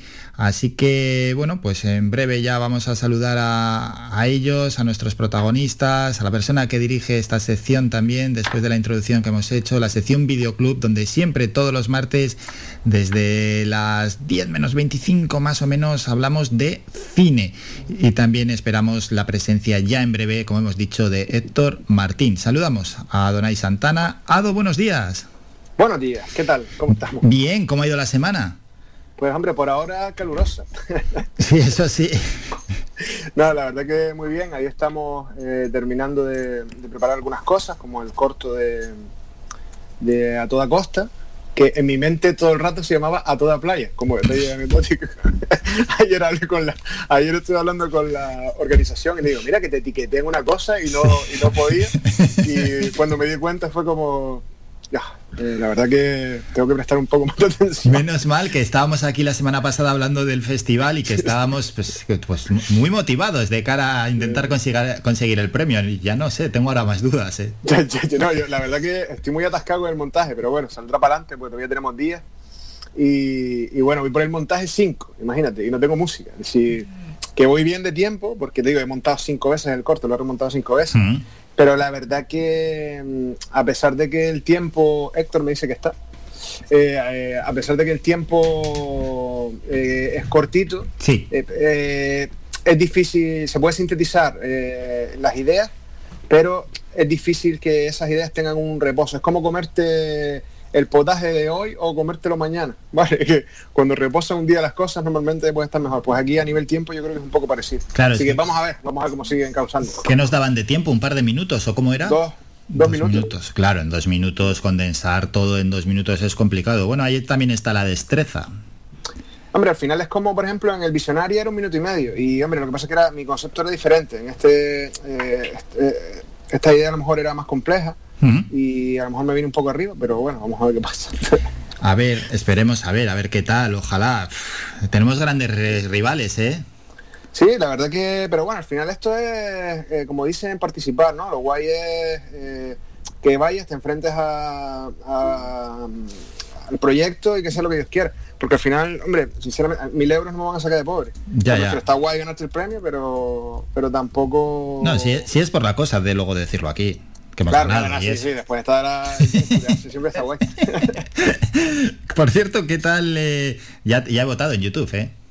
Ah, muy gracioso. Eso, perdimos, perdimos. Ay. Pero estuvimos ahí, estuvimos ahí. No, la verdad que ganó, ganó una chica que su corto, la verdad es que era muy bueno. Y, y nos ganó, pero por, por goleada. Además, eh, pasó una cosa curiosa y es que sacaron primero los premios, eh, los premios del jurado y después, dos días después, sacaron los premios, de, ¿sabes? Se, se, votó el del público. Entonces, eso para nosotros fue negativo porque ya, Influyó. al haber sacado primero los premios, ya la gente pues veía los que habían ganado. Y ganó uno de los que había ganado, que eh, entiendo que también era bastante bueno. sí, Entonces, sí, sí, sí. sí una bueno, cosa quedamos, no quita la otra, pero influye. Al final. ¿eh? por cierto. Ah, bueno. sí. Sí, sí. Segundo ah. del premio al público, así que no es nada. Sí, sí, sí. sí no. Bueno, enhorabuena, está bien, está casi bien. 600 votos, una cosa, 600 y pico. Está bien, está bien, enhorabuena. No, bueno, no, muy contento. Ya, ya, iremos hablando, a ver la semana que viene cómo va todo esto, todos los asuntos, el festival a toda costa, que ya quedan pues unos pocos días para todos aquellos que quieran presentar su proyecto, lo pueden encontrar ¿eh? en, en, la página, ponen en un buscador, eh, festival, cortometrajes, a toda costa, y ahí sale, no pongan a toda playa, ¿eh? pongan a toda costa, y ya aparece. Bueno, Ado, ¿quién es el protagonista hoy? Bueno, pues yo siempre lo describo como eh, de, de, como de todo el grupo, de todo el equipo. Eh, Héctor es como el más profesional, es decir, es el que trabaja, eh, posiblemente es el que trabaja en cosas más brutales, ¿Mm? en cosas más, en proyectos más grandes y, y podríamos decir que está ahí en la primera división el amigo. Y la verdad es que, que, bueno, es una suerte poder contar con él, ya como profesional, un crack, pero como amigo después también es, es una maravilla de ser humano.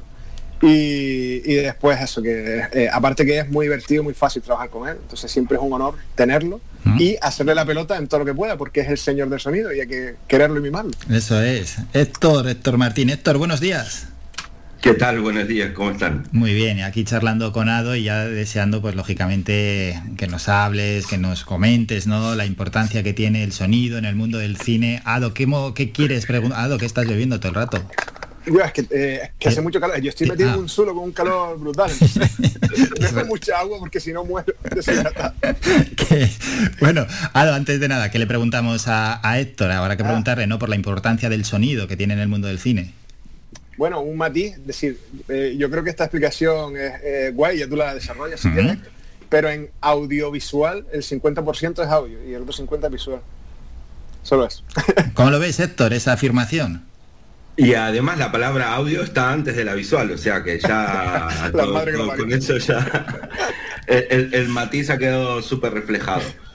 Nada, está claro que el, el sonido en una buena producción siempre es súper, súper necesario, ¿no? Si tú no vas a ir, a ir al cine o no vas a ver una producción, no vas a ver una serie que, en la cual tenga mal sonido. Muchas veces puedes aguantar el blanco y negro, que esté rajado o que la imagen esté mala, pero que si tú no escuchas un diálogo, eh, no, no, no sigue adelante la historia, no, no te lo cuenta, no, o con un mal sonido, no solo con el que el diálogo no esté bien, ¿no? sino que igual el sonido se te vaya cortando, se te vaya, te va quitando totalmente de la historia. Entonces, bueno, creo que el, el- el sonido, a ver, la imagen te tiene que contar una historia igual que el sonido, ¿no? Muchas veces eh, eh, yo doy clases en el Instituto de Cine y, y se le da un poco menos de importancia. Y es la, es la verdad, al final eh, hay mucha menos gente interesada en lo que es el sonido, eh, porque también mm, creo que es el gran desconocido, ¿no? O sea, es muy fácil ver eh, rápidamente la imagen y que te atrape la imagen, pero lo que por detrás te está, te está induciendo a eso, muchas veces es el sonido. Tú puedes lograr una buena imagen metiéndole un buen sonido. Si, si no arruinas la imagen, si tú no le metes el sonido adecuado para el momento, muchas veces vas a arruinar eh, la imagen. Entonces, es el gran desconocido, el sonido, eh, como todos sus departamentos, ¿no? Eh, todos los departamentos de, sonido son muchas veces el gran desconocido, ¿no?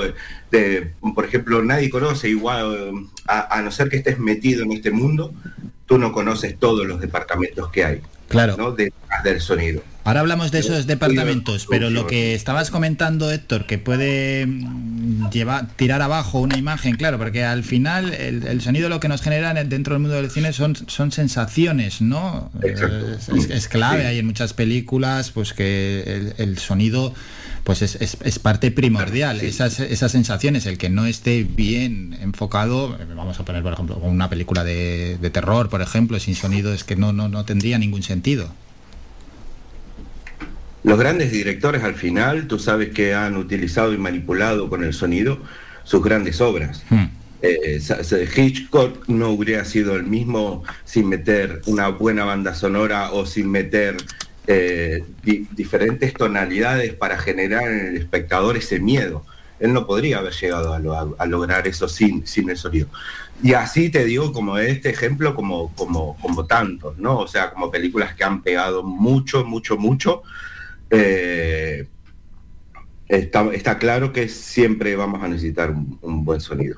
Un buen sonido y en torno al sonido podemos eh, meter, ¿no? Me imagino las voces, la música, los ruidos, pero también algo muy importante como es el silencio. Exacto, sí, sí. El silencio para mí es sonido. eh, es, parte del sonido que tú metes en una obra. Nosotros tenemos tics eh, a la hora de después de hacer la postproducción que, que necesitamos muchas veces sonido. Por ejemplo, antes de un estruendo, igual se mete un sonido para que ese estruendo sea un poco más potente. Eh, el silencio para tra- trabajar escenas que igual están muy sobrecargadas, es súper necesario el silencio, tanto como el sonido. Pero te digo, muchas veces hasta técnicamente se, se utiliza el silencio como para relajar hasta el subwoofer, ¿no? Por ejemplo, cuando necesitas pegar un golpe, eh, pues tú lo que haces es metes un silencio para que después el punch sea un poco más grande y genere en el espectador es eso, ¿no? Este, un poco más, eh, sea un poco más fuerte ese punch. Perdón que me conecté justo porque ayer al final llegué de trabajar a las 4 de la mañana. ¡Guau! Increíble. ¿Qué, Que- qué- qué estabais haciendo a esas horas? Me, ¿Eh? ¿Qué estabais haciendo a esas horas? Pues estábamos, bueno, a ver, realmente terminamos el rodaje a las dos y media, después yo estoy rodando ahora en las afueras de Estocolmo, pero estoy viviendo en Estocolmo, entonces nos mandaron, estamos rodando una serie, se llama Hamilton, es la segunda temporada de Hamilton, es como el agente 007, pero escandinavo, eh, la parte sueca. Eh, estamos haciendo la segunda temporada de esta serie que tuvo mucho éxito aquí. Y bueno, ayer fue increíble, mi primer día de rodaje. ¿Y hay mucha diferencia de Eh, trabajar allí a trabajar aquí? ¿Cómo, cómo? Si hay mucha diferencia a, traba- a trabajar allí a, a trabajar aquí. Muchísima, muchísima, muchísima. No, sol- no solo en, en- en- en lo monetario, sino eh, las formas de trabajar que tienen en Suecia es todo un poco... Mira, yo acabo de venir de, de otro rodaje que es de una película española, hace dos semanas terminamos en, en Tenerife, que fueron, fue una película que se hizo en tres semanas con 12 actores, con dos cámaras, muchas veces las, las iluminaciones cruzadas, porque trabajábamos con, teníamos secuencias con 12 actores, todos a la vez, y un poco la iluminación, un poco a lo loco, de vengo un foco para iluminar a este, otro a este, y, y ¿dónde metemos las pértigas? Si tenemos sombras en todas las paredes, ¿sabes? Eh, una persona que igual de director de fotografía no había, a ver, eh, eh, es una persona muy bien considerada, eh, ha, rodado mucho, pero que le faltaba experiencia a la hora de trabajar con, cuando vas a trabajar con 12 actores, iluminar a 12 actores y encima que tengas dos cámaras cruzadas, ¿sabes? Que no vayan, venga, hacemos los dos planos con estos dos que están del mismo campo, no, no, cruzaban cámaras ahí. Entonces, la falta de- eh, había, hab- había programación, pero no, no era real. O sea, mm, lo de rodar una película eh, para mí de 120 páginas en tres semanas eh, con 12 actores era un poco, es un poco ilógico, es un poco mm, demasiado, o sea, es demasiado rápido Sí, muy atropellado todo. muy atropellado, de estar rodando unas eh, 9, 12 páginas a veces por, por día es demasiado. Para, para lo que es sonido, sabes que igual no vas a poder convivir, igual te hacían un plano general y un plano corto, entonces mm, igual no puedes meter bien el boom. Eh, ese sonido igual no te va a quedar emparejado cuando después los otros tengan solamente cortos. Entonces, bueno, creo que a- hay veces que se planean las cosas de, venga, vamos a sacarlos porque al final se termina sacando y después la cantidad de horas que se trabaja en España que no es lo mismo, ¿no? O sea, por ejemplo, ahí estábamos rodando 11 horas al día, eh, aquí rodamos 10, pero em, normalmente se ruedan 8 horas y de lunes a viernes y se descansa sábado y domingo. Si tú trabajas en, este, en este caso que estamos trabajando una hora más nosotros y encima que nos vamos a, a noche, se trabaja un día menos. Entonces trabajamos cuatro días y tres días libramos. Entonces, por, por eso está, es todo un poco, no, no se dejan ir, ¿sabes? Un, un poquito más. En España sí, siempre Le, le damos un poquito más de rosca a todo para economizar, para hacerlo más rápido, pero al final yo creo que se termina notando en el, en el producto final. Seguramente. Porque, Ado, ¿cómo lo ves todo esto?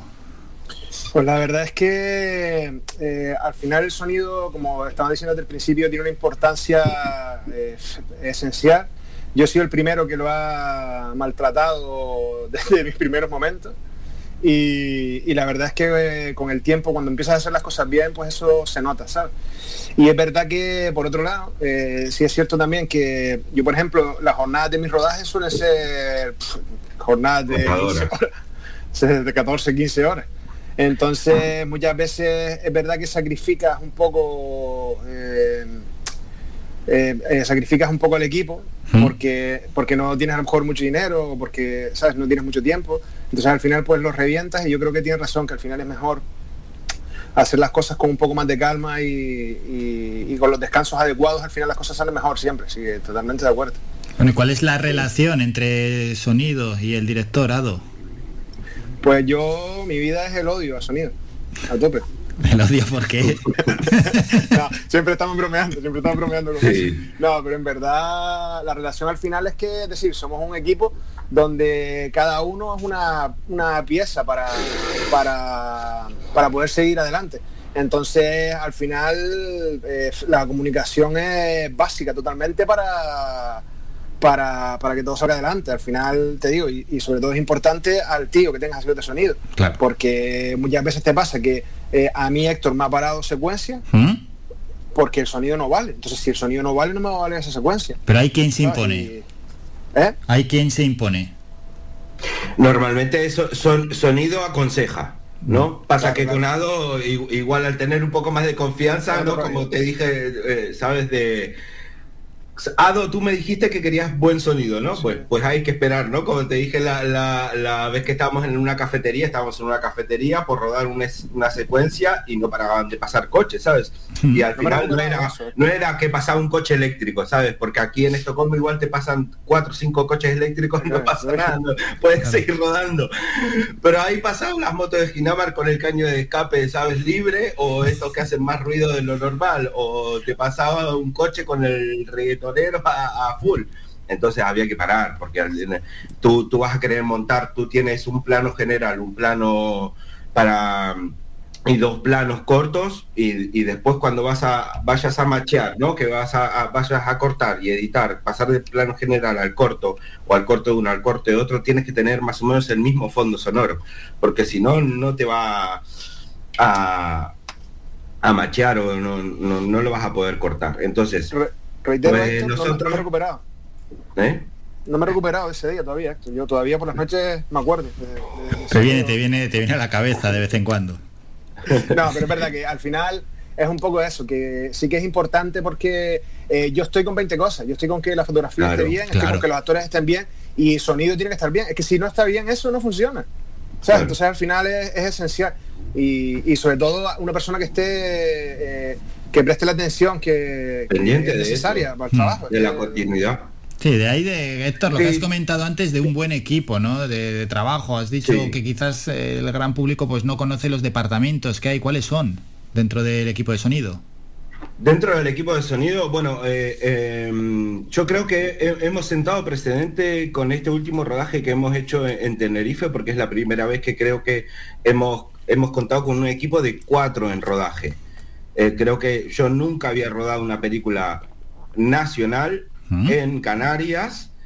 Eh, en todos lo hacen, que es la última película que está produciendo, que es de la cual terminé, que es de Álamo Producciones, del grupo Sequoia, que es una de las productoras más Sí. importantes en España, la que, bueno, un montón de películas. Yo creo que sentamos precedente al pedir eh, tener un ayudante más, porque estábamos con secuencias en las que teníamos muchos actores y necesitábamos tener tres pértigas en algunos momentos, porque esas cámaras, además de hacer generales, hacían cortos y además se movían y entonces pues necesitábamos tener tres pértigas.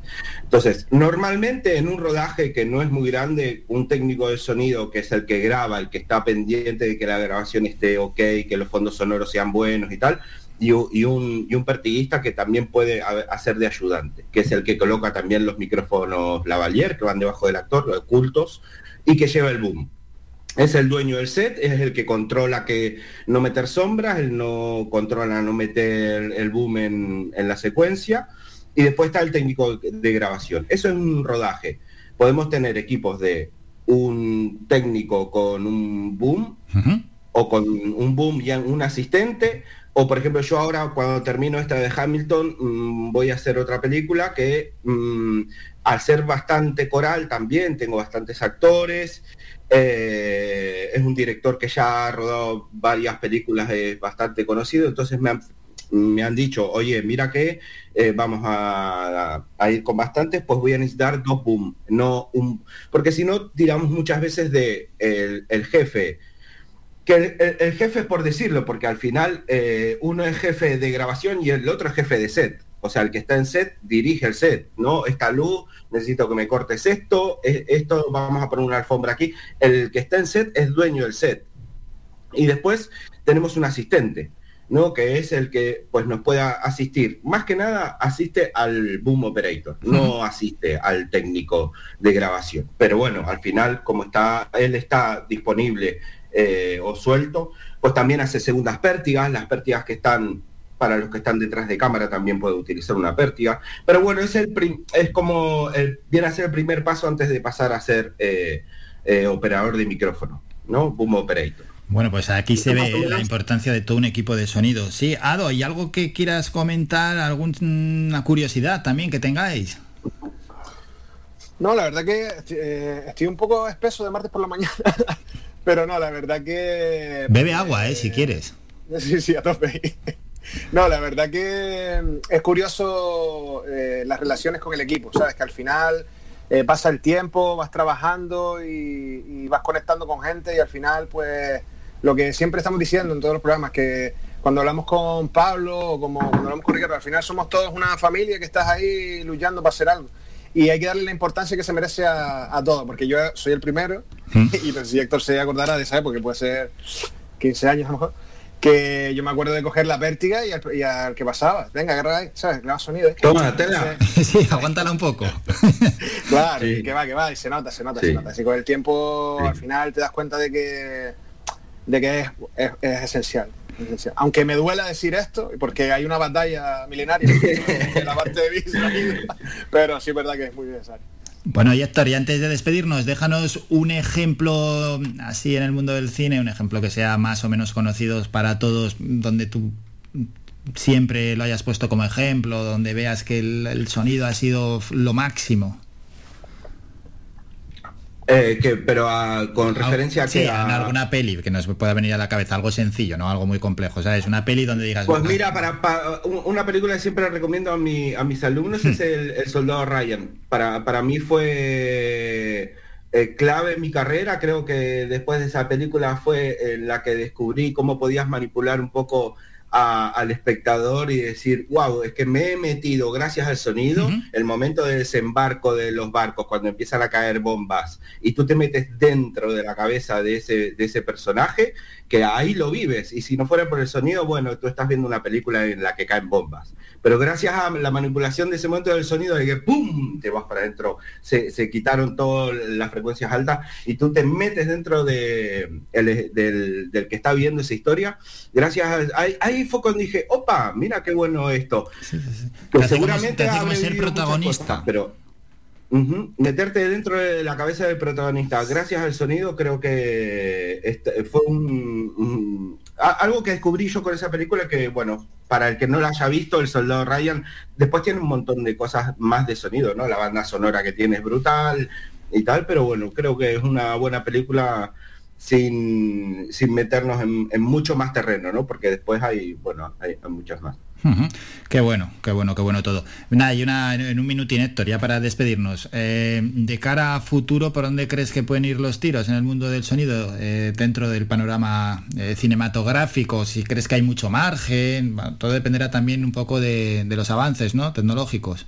Yo creo que el Dolby Atmos ha sido un, un gran avance que no todo el mundo ha podido aprovechar, ni, ni que ni que ha sabido a, a mucha gente que no lo conoce. No, el Dolby Atmos el- lo que lo que te deja manipular son diferentes efectos que puedes meter dentro de la sala en un entorno de 360 grados y no solo de 360 grados, sino que puedes eh, situar objetos dentro de la sala, que eso también puede, puedes hacerlo eh, en tu casa o hasta con auriculares, porque tú puedes escuchar películas en Dolby Atmos. Creo que hace, ese ha sido el, el gran adelanto del sonido en los últimos momentos. Yo he tenido la suerte de, de mezclar música en Dolby Atmos y para mí, te digo, ha sido una experiencia sonora de lo más espectacular ul- de los últimos años, ¿no? yo creo que, eh, que la gente, eh, que ese gran desconocido, que es el Dolby Atmos, que se ha aprovechado en un montón de películas, pues lo, lo utilicen más artísticamente y, y no tanto para reforzar las cosas visuales. Buena Creo pincelada. que es, es un gran desconocido que los nuevos directores que sepan aprovechar ese sonido como para meter cositas, objetos dentro de la sala, pero que no tengan que estar en la pantalla. Porque si yo veo saltar una moto y escucho lo de salir a la moto, digo, wow, qué espectacular. Pero si yo veo una imagen igual y, y es y con el sonido puedo inducir a tener objetos que están en, dentro de la sala pero que no los veo, creo que pu- puede tener un buen punto para contar otras historias que hasta ahora no para mí no han sido contadas. Pues con esa pincelada, gran pincelada eh, que nos deja Héctor Martín, lo vamos a despedir. Héctor, gracias por estos minutos y por su presencia Bueno, aquí en pues esta nada. sección. Que pase un gran día. Igualmente. Y Ado, enhorabuena de nuevo, Ado, por, por traer un nuevo protagonista, por darle nivel a la sección y nada, desearte que pases una buena semana. Nos citamos para el próximo martes, continuaremos con más protagonistas, más cine y ya, ya perfilado, ¿no? El, el corto de cara al documental. De cara al, perdón, al concurso. Sí, a ver un poco cómo, cómo sale todo. Eh, por cierto, Héctor, te voy a mandar un corto ahora para que me, me ayudes a ver cómo lo remonto. Y, Vale. y me encanta cómo voy aprovechando el programa sí, aprovecho sí. Para, para ir, para ir terminando cosas. Y, y nada, muy agradecido. El martes que viene nos vemos. Y voy a hacer una mini recomendación, porque es que si no, no me quedo tranquilo. Venga, dale. Hay una peli que el sonido es muy importante, que se llama Baby Driver. Ba- Baby Driver, ahí lo dejamos. Un saludo a los dos. Hasta luego. Un abrazo. luego.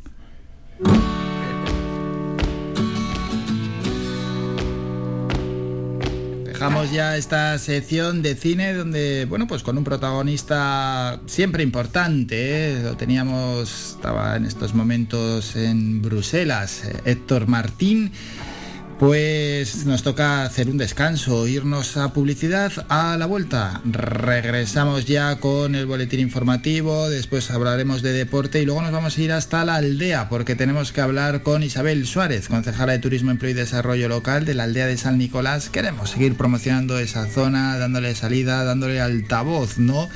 y que todos los oyentes pues sepan de las bondades que tiene la aldea de San Nicolás. Breve descanso y regresamos con estos asuntos.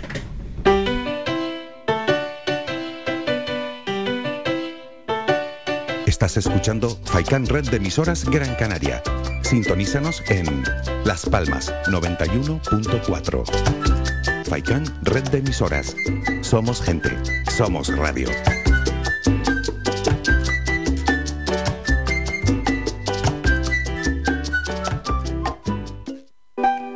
Si eres un amante de la buena carne, esta es tu casa. Asador Grill Casa Brito, donde podrás disfrutar de un buen chuletón de ternera de añojo, el sabroso solomillo de ternera, costilla de cochino negro, secreto ibérico o un abanico ibérico de calidad extra. Todo esto acompañado de los mejores vinos. Asador Grill Casa Brito. Estamos en el Valle de San Roque, Valsequillo, en la calle Lomito, número 8. Abierto de jueves a domingo. Para reservas o más información nos puede llamar al teléfono 928 57 21 58. Te esperamos en tu casa, en el Asador Grill Casa Brito.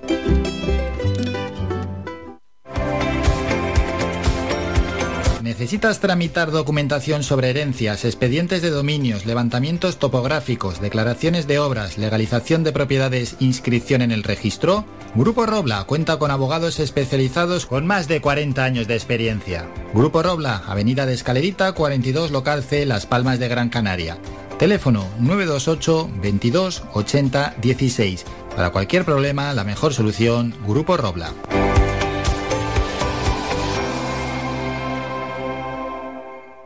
Somos gente, somos radio.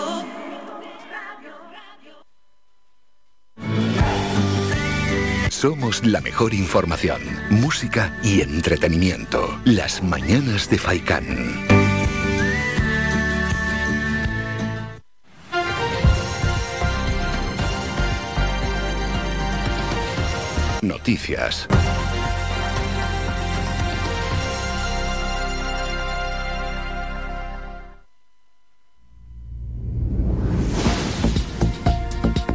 Tiempo ya para el boletín informativo de las 10. Datos de la pandemia. Canarias registró ayer lunes otros 469 contagios de COVID-19, así como un aumento de los pacientes hospitalizados que han pasado de 268 a 284 en las últimas 24 horas, en los que no hubo fallecimientos asociados a la pandemia.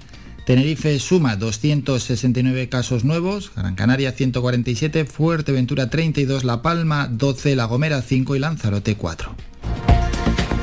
Entre tanto, la variante Delta del virus de la COVID-19 supera el 20% de las infecciones en Tenerife, donde los casos se extienden por todos los ámbitos territoriales y grupos de edad, al tiempo que existen personas vacunadas e inmunizadas que se infectan y precisan asistencia hospitalaria tanto en unidades de críticos como en hospitalización convencional. Estas son algunas de las conclusiones de la Dirección de Salud Pública del Gobierno de Canarias en el informe epidemiológico realizado el 8 de julio sobre Tenerife y que llevó al Ejecutivo, entre otras medidas restrictivas, a pedir permiso al Tribunal Superior de Justicia de la Comunidad Autónoma para reponer el toque de queda en las islas con nivel de alerta 3 y 4 desde las 12 y media hasta las 6. En economía, Canarias será la segunda región española donde más crecerá la economía en los próximos dos años, según las previsiones del BBV, que se muestra así de optimista respecto a la etapa post-COVID. Ayer, en una rueda de prensa por Internet, el BBV Research confirmó que la recuperación está siendo más gradual en Canarias y que su dependencia del turismo extranjero no va a impedir que su economía crezca más que las del resto de regiones españolas en 2022 y 2023. Drama migratorio, salvamento marítimo. Rescató esta noche a 50 personas, entre ellas 10 mujeres y una niña, en una lancha neumática al sur de Fuerteventura, mientras que otra patera con una quincena de ocupantes ha llegado por sus propios medios a la costa de Lanzarote, la segunda del día en esa isla. La Zodiac localizó por la tarde a unos 33 kilómetros al sur de Morrojable por un helicóptero del rescate Elimar 203, después de que sus ocupantes lograran contactar con el 112 y facilitar algunos detalles sobre su posición. Turismo. El gobierno alemán impondrá fuertes restricciones a la movilidad si España o alguna de sus comunidades supera los 200 nuevos casos por cada 100.000 habitantes en 7 días, por lo que podría declarar como región de riesgo por alta incidencia. El Ejecutivo germano informó ayer lunes de que, a nivel interno, combinará en el futuro la incidencia semanal de contagios de coronavirus con la situación que se vive en los hospitales para evaluar la situación de la pandemia y definir la estrategia a seguir en cada momento.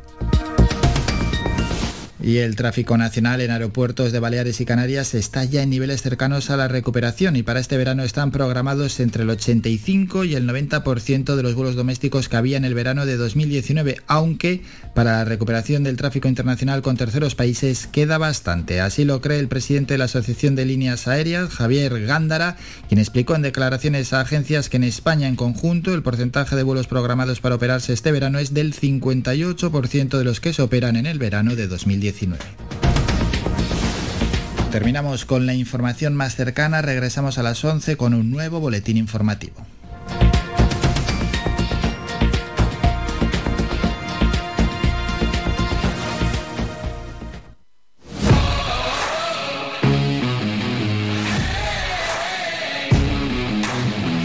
Actualidad deportiva.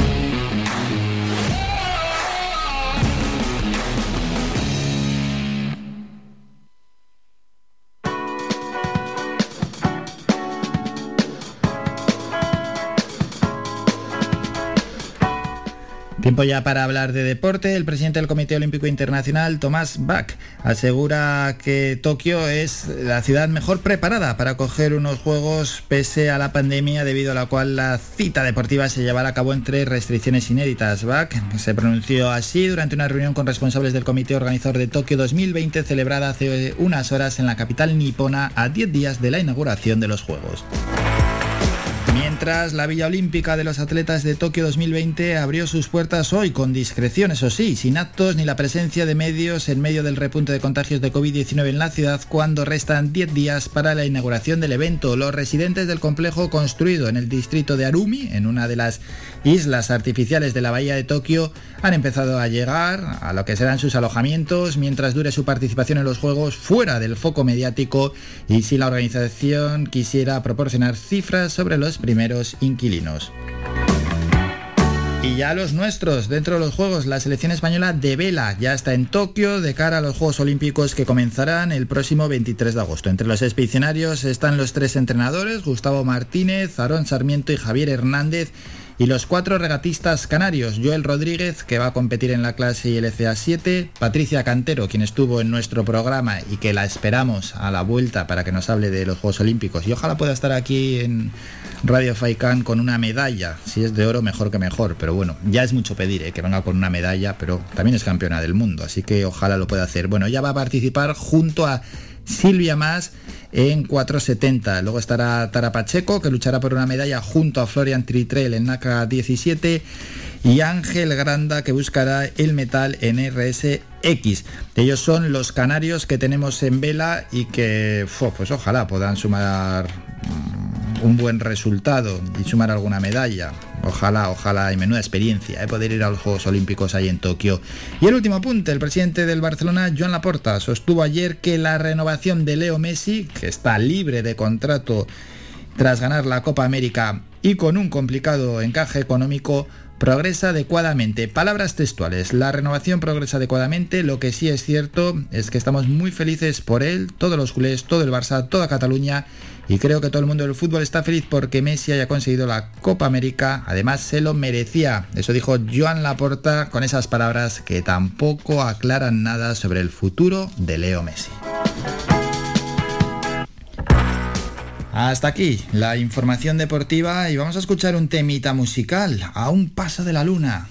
Ana Mena. Ana Mena, desde Málaga para el mundo. Miro al cielo y veo que una estrella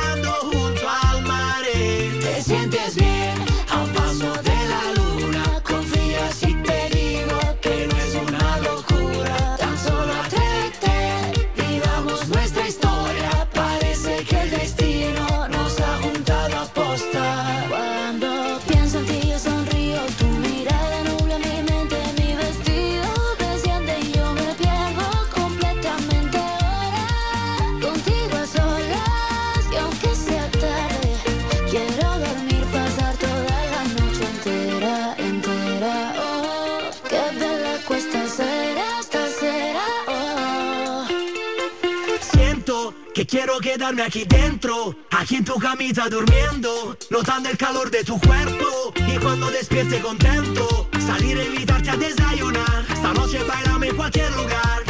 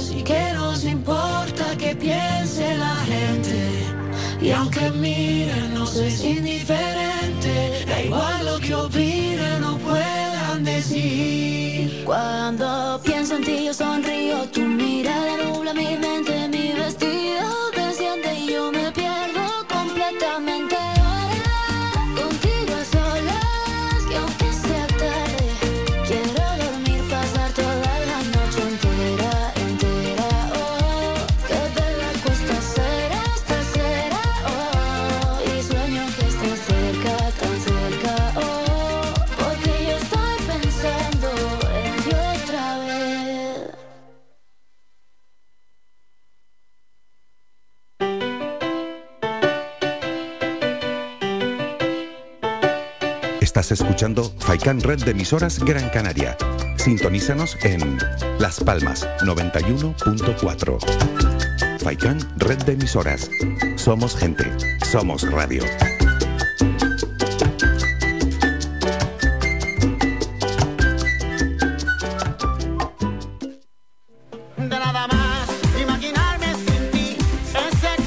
Restaurante Mi Niño sus puertas de lunes a viernes de las 7 de la mañana a 6 de la tarde. Le ofrecemos desayunos, menús variados caseros a precios asequibles. Disponemos además amplios salones para cualquier tipo de celebraciones. Infórmate o haga su reserva al 928 700602.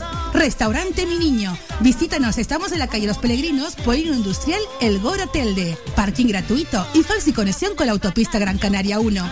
Te esperamos en el restaurante Mi Niño.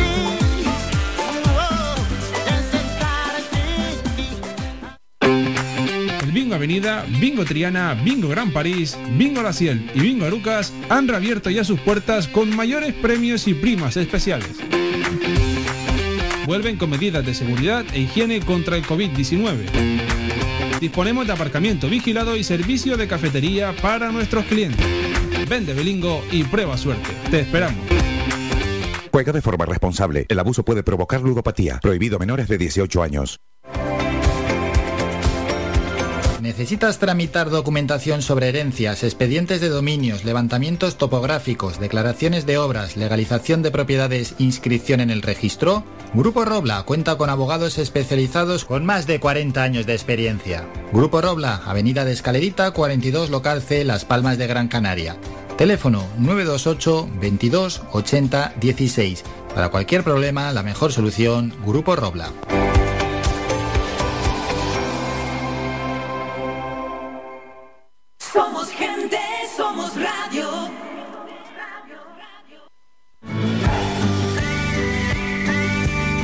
Escuchas Las Mañanas de Faicán con Álvaro Fernández.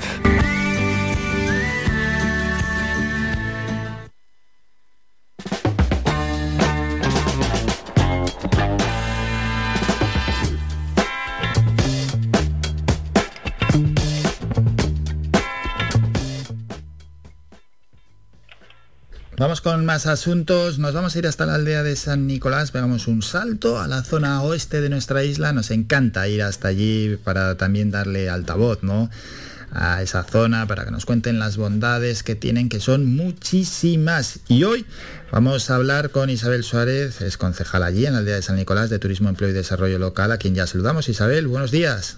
Muy buenos días a todos. ¿Qué tal? ¿Cómo va todo por allí? Muy bien, muy bien, con mucho calorcito, como en el resto de, de la isla, pero pero bien, bien, muy contentos, muy contentos. E incluso un poco más ¿eh? que, en, que en otras partes, en otras zonas de la isla, porque antes he leído que en alguna zona de, de la aldea incluso 40 grados ayer.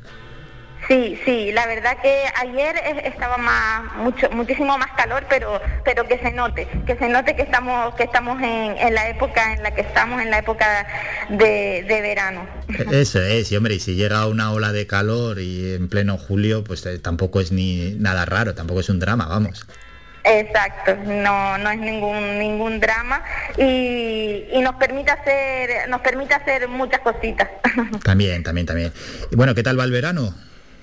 Pues muy bien, muy bien, la verdad que, que en el municipio bastante bastante contentos con, con las visitas y, y la acogida que, está teniendo el municipio en, en otros en otros municipios, en, en península y demás, porque porque lo estamos notando cada fin de semana en movimientos, si podemos decirlo así, que, que estamos viviendo en nuestro municipio. Ah, sí, también se nota con esos visitantes que llegan desde la península.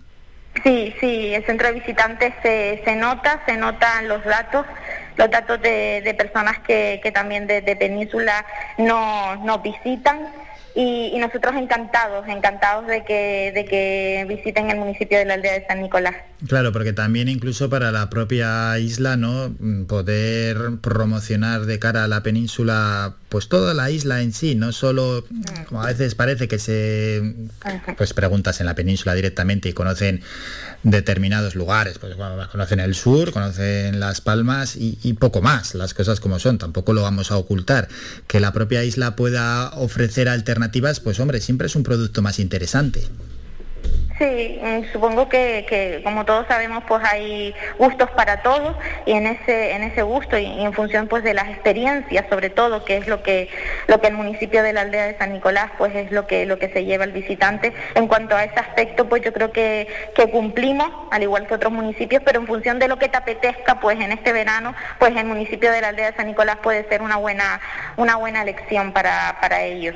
Para ellos y para los propios de, de la isla, porque que, haya gente que no haya estado en la aldea, mm, Naira nos lo comentaba el otro día, hombre, eso es muy sorprendente también.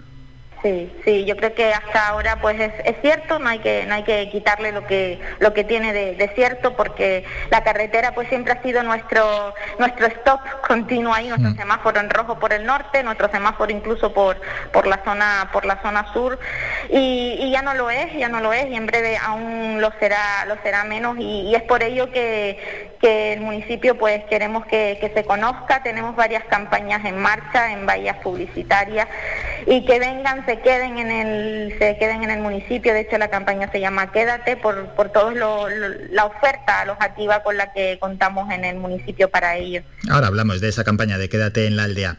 ¿El verano cómo se ha iniciado? ¿Se nota alegría en la gente? Sí, la verdad, sabiendo la, la- ¿no? las circunstancias en la que, con las que partíamos y las circunstancias pues que, aún seguimos viviendo, pero bueno, desde, desde las medidas, de ado- adoptar las medidas y, cumplir, eh, estamos muy muy contentos y sí que se nota, hemos hecho varios varios eventos de- en este en este verano, la Feria de Agrotazarte, varios mercadillos y diferentes eventos de la compañera de cultura también y la aceptación que, que ha tenido, de hecho este fin de semana pues también para todo aquel que se quiera acercar al municipio contamos con por la celebración de, de la Virgen de- del Carmen en la zona del barrio de la playa, en la aldea, pues contaremos con un concierto eh, este, este sábado en, en la zona de, de la playa y, nada, animamos a que, a que se acerquen al municipio, que dentro de, como siempre decimos, de la cordura que, que debemos mantener, yo creo que, que somos capaces de, de que las, las cosas se celebren y, y todo salga todo salga bien, que mantener ese espíritu a pesar de las circunstancias en las que estamos, yo creo que pe- pe- pequeños gestos, manteniendo el orden, se pueden ir haciendo. ¿A qué hora es el concierto más o menos? El concierto es a las ocho y media, ocho y media. Vale, ocho y media, sí, para los oyentes que también lo sepan. Y la Feria Agrotasarte, pues hombre, ya estuvimos aquí hablando con otros protagonistas de la aldea, salió bien, ¿verdad? Sí, sí, sí, muy contentos. La verdad que, que fue un- una mañana de domingo, una mañana familiar en la que eh, habían actividades para todos, para que los adultos disfrutaran mientras los niños estaban eh, participando de diferentes actividades y una mañana bastante bastante completa y que superó todas nuestras expectativas en cuanto a participación y sobre todo porque se trataba de uno de los primeros digamos pues eventos así mayores des- después de todo esto y la verdad que muy contento porque porque la participación y las personas que, que así estuvieron cumplieron y, y así da gusto Claro, y eso anima a hacer más ediciones, claro. Sí. Sí, por supuesto. Esta es la primera Feria Agrotazarte de este año 2021, pero si Dios quiere y todo va como, como debe de ir, habrá una segunda Feria Agrotazarte 2022. Hombre, no tengo la menor duda. Vamos a comentar más asuntos porque ha salido ya en antena esa campaña, Quédate en la aldea. ¿Cómo surge esta campaña? En, en el afán que, comentábamos antes de, dar a conocer al municipio, mm, tan solo, no solo como decíamos, a, personas que vengan de península, sino también a los propios vecinos de otros municipios a que, a que conozcan, pues hemos ubicado en diferentes puntos de, de la isla, puntos estratégicos, pues esta, esta campaña de, de quédate, quédate, quédate en, en la isla, quédate en, en este caso pues en la aldea de San Nicolás, que es el momento de, de ayudar, de ayudar a nuestros a nuestros empresarios que cuentan con alojamientos eh, perfectos, idóneos y donde podremos encontrar pues pues eso que, vamos buscando para desconectar en estos días de, de vacaciones. Y la aldea en este caso, pues, pues cuenta con, con maravillosos alojamientos, viviendas vacacionales, casas rurales, eh, que te permiten pues esa, ¿no? esa intimidad, así como también el hotel Aldea Suite que está en la zona del casco que, que la oferta también es magnífica. Eso es, para pasar ahí unas buenas jornadas en la aldea. El que no tenga plan es porque no quiere, porque al final eh, en nuestra isla te puedes hacer unos buenos planes, unos planazos, mejor dicho. Bueno, eso en cuanto a quédate en la aldea, a- hablando de quedarse, la importancia también de que se queden los jóvenes a vivir allí, ¿eh? Sí, sí, es muy muy importante, sobre todo, pues eh, que, que el joven pues encuentre, ¿no? Pues su su, su vocación, su trabajo, pero aún así sobre todo el, el, el que lo vea como, como un espacio en el que poder emprender y que ya no, no nos tenemos que ir a otro municipio para ello, sino que puede incluso pues ir y, y, y residir aquí, pero, pero ir y volver en, en el día que ya ya no estamos ya no es el digamos el sufrimiento que nos suponía que nos suponía antes que sí o sí tenías que, que estar viviendo fuera del municipio para aquellos lo- los que amamos eh, el municipio y, nos gusta nos gusta vivir en, en el municipio de la aldea Pues sí, hombre, eh, al final los pequeños municipios pues siempre lo tienen más difícil, ¿no? Para luchar contra la despoblación, contra las grandes urbes que son esos focos de atracción. Bueno, pero ahí, ahí están, ahí se está luchando también desde la administración y desde otras asociaciones. Hemos hablado de, esa campaña Quédate en la aldea, de, la importancia de promocionar el municipio y se os ve como, muy enchufados, como con mucho ánimo desde el equipo de gobierno, desde el ayuntamiento de la aldea por hacer una promoción del turismo, como que estáis muy decididos. Sí, sí, sí, es nuestra nuestra apuesta y de ello estamos viendo los resultados. En breve también sacaremos otra otra otra otra campaña de promoción en cuanto a nuestra restauración, que es bastante importante en el municipio. Y en esa apuesta de, de promoción, mm, prácticamente pues todos los fines de semana en el municipio en estos meses de verano pues van a haber actividades que complementan la estancia de la estancia del visitante en nuestro municipio, como, como te comentaba, pues este fin de semana pues tenemos las fiestas en honor a la, a la Virgen del Carmen. El fin de del 24, pues también desde la Concejalía de, de Turismo, pues hemos organizado eh, una Star Party en uno de los miradores, el mirador de la Cruz del Siglo. Es la primera Star Party que se celebra en los miradores que inauguramos hace, hace poquito, de los tres miradores astronómicos en esta ocasión pues vamos a celebrar la Star Party que normalmente se celebra en Tazartico, en el barrio de Tazartico. La vamos a celebrar en el Mirador de la Cruz del Siglo, que ya están abiertas las inscripciones y será el próximo sábado 24 de julio. Y, y así como en el mes de agosto, eh, también pues contamos con, con otra Star Party, en esta ocasión sí que será en el barrio de Tazartico el viernes 6 de agosto.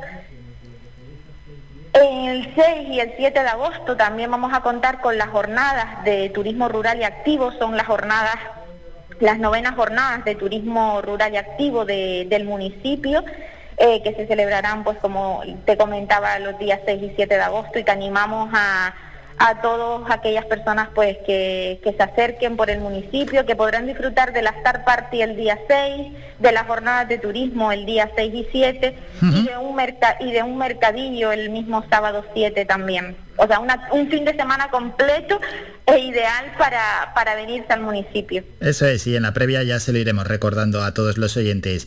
Pues hasta la aldea de San Nicolás, que nos hemos desplazado y esta vez de la mano de la concejala de Turismo, Empleo y Desarrollo Local, Isabel Suárez. Isabel, antes de despedirnos, otro apunte o algo que nos quieras dejar. Nada, que se acerquen, que se acerquen, que los estamos esperando a todo aquel que se quiera acercar al municipio y disfrutar y disfrutar de él y que estoy segura que será que será bien bien recibido, bien atendido y que repetirá. No tengo la menor duda de que van a repetir porque se le van a se le va a hacer el, eh, el tiempo corto. Según esté allí verá que hay muchísimas posibilidades de ocio y de disfrute. Irá, yo tengo que volver aquí una, dos, tres veces y las que haga falta para explotar pues todo lo que se puede hacer allí en la aldea de San Nicolás. Isabel, que vaya todo bien. Seguimos en contacto. Un saludo, feliz día. Muchísimas gracias, buen día, chao. Bueno, pues este maravilloso municipio al que nos gusta darle salida, darle pie, darle altavoz, porque al final lo que nos ha dicho Isabel Suárez, ¿no? Que con a- ya no tanto por la carretera porque está bastante mejor y mejor que va a estar cuando se siga mejorando, se, se reabra o se abra, mejor dicho, algún túnel que está en construcción, etcétera pues todavía el acceso para llegar a la aldea de San Nicolás será más fácil, está ya más conectada al resto de la isla, pero bueno, no hay que odiar la realidad, que, sí, que estuvo un poquito desconectada, no lo tienen fácil, pero bueno, pero es parte de nuestra isla y, y por supuesto necesitan nuestro apoyo, pues porque sí, porque en ese sentido se ven un poquito más desfavorecidos que nos vamos a ir con la siguiente protagonista. Ya lo sabemos y lo hemos dicho muchas veces, que el que quiera participar en este programa lo puede hacer. Y desde la Asociación de Vecinos Triana San Telmo quieren entrar en el programa y lo quieren hacer para explicar que piden al ayuntamiento que se vote en pleno pues el recurrir el fallo del tribunal que dice que no se puede celebrar el, festival eh, el carnaval de día en la zona de Vegeta y las calles adyacentes, bueno, que, se por celebrar, quizás se pueda, pero lo que no se puede es molestar a los vecinos, ¿no? Porque si se hace y no se molesta a los vecinos, quizás pueda ser así. Eso es imposible. Lo digo por decir, pero es imposible, vamos. Así que, como han pedido voz en el programa, nosotros damos voz a todo el mundo, pues, pues ya los tenemos al otro lado del teléfono y saludamos a la presidenta de la Asociación de Vecinos Triana San Telmo y le damos ya los buenos días. ¿Qué tal? Muy buenos días. Hola, buenos días.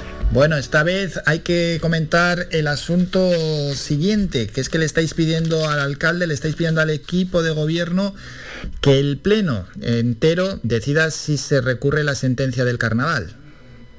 Exactamente. Creemos que le asiste el derecho al alcalde de pedirlo él, exactamente, pero eso sería visto por la ciudadanía y por nosotros como una medida antidemocrática.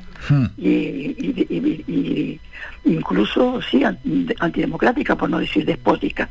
Entonces le hemos solicitado por escrito y, y parece ser él se ha hecho ya eco de que lo ha recibido donde nosotros le pedimos que lo lleve al pleno porque se trata de un tema de, de- que estamos hablando de derechos fundamentales lesionados y heridos es un tema grave la decisión que tiene que tomar es difícil y entonces queremos que por el bien de él y por el bien de todos nosotros, pues esta decisión se debe de tomar en el Pleno de una forma democrática. ¿Pero creen que eso cambiaría algo la votación?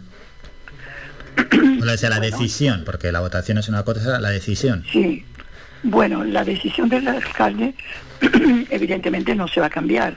Él tiene clarísimo que va a defender el, el carnaval por encima de los derechos constitucionales de los, de los residentes. O sea, él defiende el ocio en, en- en detrimento de los derechos de los residentes. Eso ya lo ha dicho por activa, por pasiva, lo ha dicho la concejala también de festejo y los ciudadanos ya lo sabemos. Pero nosotros queremos algo más.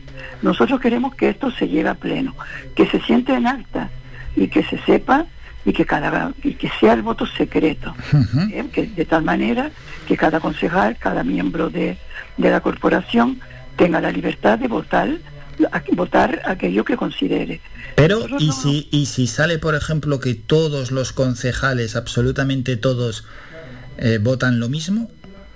Bueno, pues eso sirve para que la ciudadanía conozca cuál es el equipo de gobierno que los representa. O sea, yo no estoy, y nosotros los vecinos, ni, ni, la, ni la asociación, ni nadie, estamos buscando que, que voten en contra del alcalde o algo, ni muchísimo menos. Simplemente que se haga de una manera democrática. El resultado será el que salga, pero la ciudadanía conocerá si fue una decisión del alcalde solamente o si todo el equipo de gobierno es igual, si la oposición también es igual. Yo creo que la, que la ciudadanía tiene derecho a conocer en profundidad a aquellas personas que los representan y más que dentro de un poco de tiempo, porque el tiempo vuela, estamos pues a las puertas, cuando nos demos cuenta, estaremos a las, pu- a las puertas casi de una nueva de unas nuevas votaciones de ayuntamientos. Entonces yo no pido esto como una medida para que voten en contra del alcalde, ni muchísimo menos.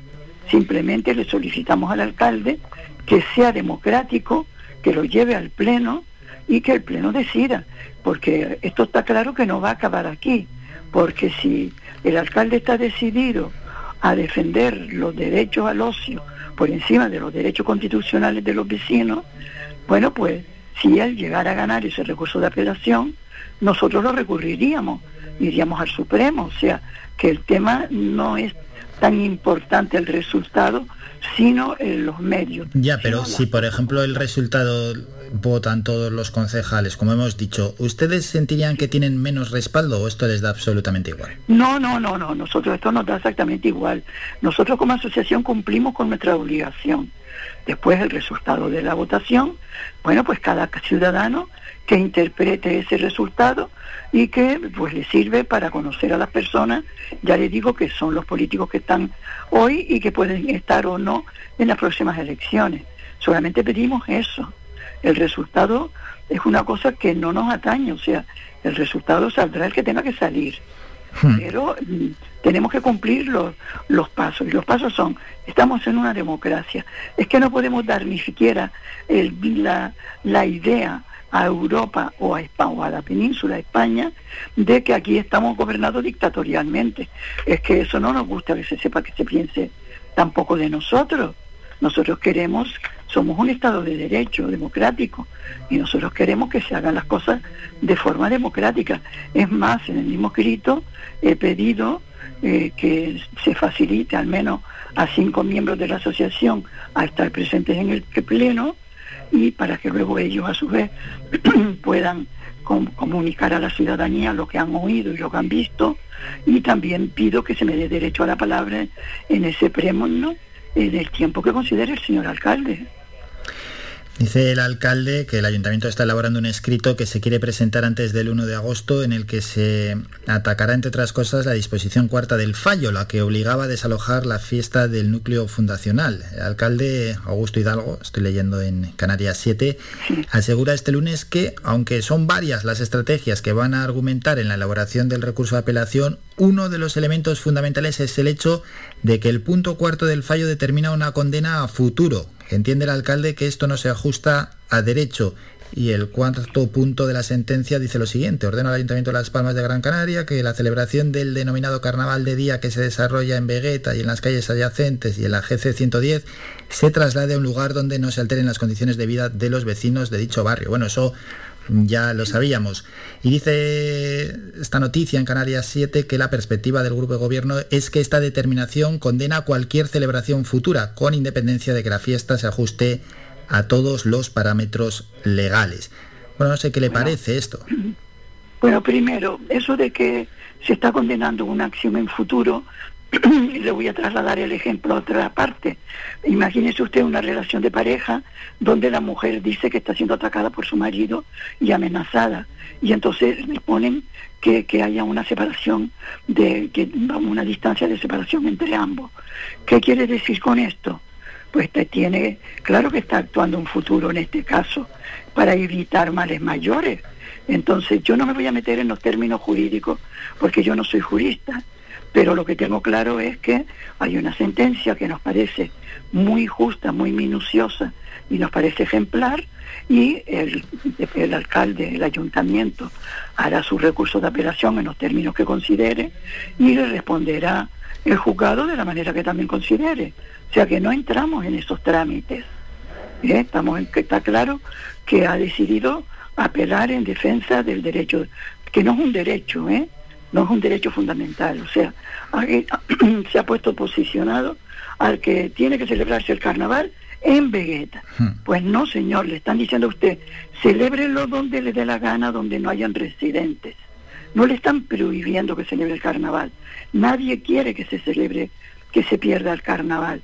Pero tampoco el carnaval a fuerza de sangre, sudor y lágrima de los residentes, no. Eso no porque no es constitucional. Bueno, pues eh, vamos a dejar aquí el tema porque como ya está expuesto lo que nos querían comentar desde la Asociación Vecinos Triana San Telmo, que piden que el Pleno decida si se recurre la sentencia del carnaval y como pues, va a haber recursos y recursos, pues dejamos el tema del carnaval de día de Vegueta. El primer recurso lo presentará el ayuntamiento y Luego habrá que esperar y ver cuál es la siguiente decisión judicial que se toma respecto a este asunto, un asunto que por tanto pues se va, se va a dilatar unas cuantas semanas más y que seguirá siendo noticia. Agradecemos a la presidenta de la Asociación Vecinos Triana San Telmo su interés por participar en este programa. Gracias por estos minutos, un saludo. Muchísimas gracias, buenos días. Buenos días, adiós. Bueno. Dejamos este asunto y lo dicho, que el que quiera participar, igual que, que han hecho desde esta asociación, nos llamaron ayer y querían entrar en el programa. Oye, pues cualquier otra persona que quiera entrar a futuro, miembro de una asociación, miembro de un grupo o miembro de lo que sea o a título personal, puede entrar en directo llamando al 928 70 75 25 pulsando el 1, puede entrar ahora mismo, ¿eh? si quiere dejar su opinión sobre el carnaval de Día de Vegeta. Si no puede, pero quiere entrar en otro momento, es que ponemos todas las facilidades del mundo, como ha sucedido aquí, que no podían entrar ayer, pero dijeron, pero es que mañana vamos a entrar, queremos entrar, ¿a qué hora podemos entrar? Pues les hemos dado hasta ahora a todo el mundo. 656 60 96 92 también para opinar sobre cualquier asunto y por supuesto también sobre el carnaval de día de Vegeta. Nos vamos a la publi, relajamos el programa y vamos a volver con un pedazo festival, el Festival Internacional de Saxofón Villa de Terror. Hablaremos con su principal organizador, que no es otro que Sergio Yáñez.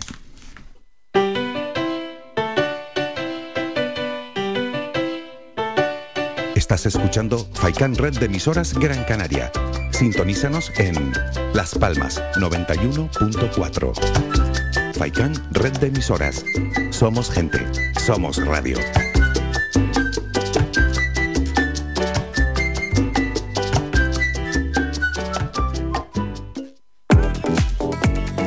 A cualquier hora y para cualquier problema, llegan los coches amarillos. Llega Desatascos Jumbo 928 230265. Desatascos domésticos industriales y de redes ayuntamientos. Vaciado de pozos, achique de agua, aljibes o por lluvias. Tratamiento de legionela. Trabajos en todo tipo de embarcaciones. 638 748 731. Limpiezas de choque y localización de arquetas ocultas. Más de 34 años sin descanso. 24 horas sin excepción. 928 230265. Pioneros en limpieza de estanques y redes heredades de agua. No contrate intermediarios. Llámenos directo y ahorre tiempo y dinero. 638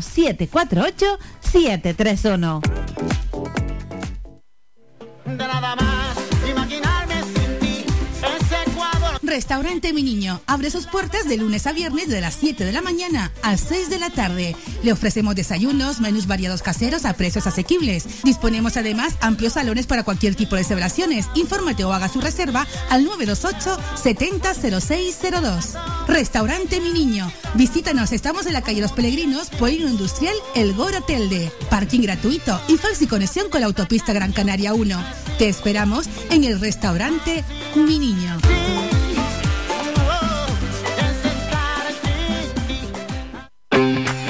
Bingo Avenida, Bingo Triana, Bingo Gran París, Bingo La Ciel y Bingo Arucas han reabierto ya sus puertas con mayores premios y primas especiales. Vuelven con medidas de seguridad e higiene contra el COVID-19. Disponemos de aparcamiento vigilado y servicio de cafetería para nuestros clientes. Vende Bilingo y prueba suerte. Te esperamos. Juega de forma responsable. El abuso puede provocar ludopatía. Prohibido a menores de 18 años. Pensando en construir, reparar o renovar, deja tus proyectos en manos de profesionales. En Ferretería Germán Medina encontrarás todas las opciones para la industria y el hogar, con calidad y variedad, con todo un mundo de cerámicas a tu alcance, con facilidades para pagar. Financia tus compras hasta en 24 meses y sin intereses. Ahora, además, renovar tu baño te sale más barato que nunca. Ven y llévate tu mueble de baño con lavamanos, grifo, espejo y además plato de ducha y mampara por tan solo 395 euros. ¿Te lo puedes creer? Ven ya a Germán Medina y aprovecha nuestra promoción inigualable. Visítanos en vecindario 928 75 0107 y Polígono de Arinaga 928 75 39 54 y en germánmedina.es. Somos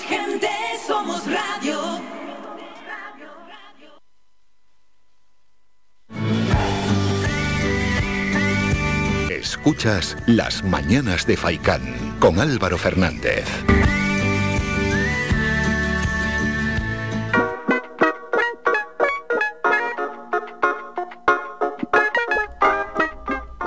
Seguimos en directo en las mañanas de Faikan y vamos con el siguiente protagonista y otro gran evento musical que tenemos aquí en nuestra isla. Toca hablar del Festival Internacional de Saxofón Villa de Terror, que celebra por cierto su décimo aniversario, un evento musical que tendrá lugar del 19 al 25 de julio, con conciertos, clases magistrales, concursos, etc. Y para hablar de este asunto presentamos y saludamos ya al director Sergio Yáñez. Sergio, buenos días.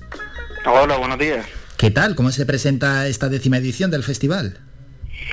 Pues como tú comentaste en la introducción, pues cargado de mucha música, muchas clases, muchas masterclass y este año pues tenemos la por primera vez la edición del primer concurso internacional aquí en Gran Canaria y, la verdad que con ganas de empezar ya.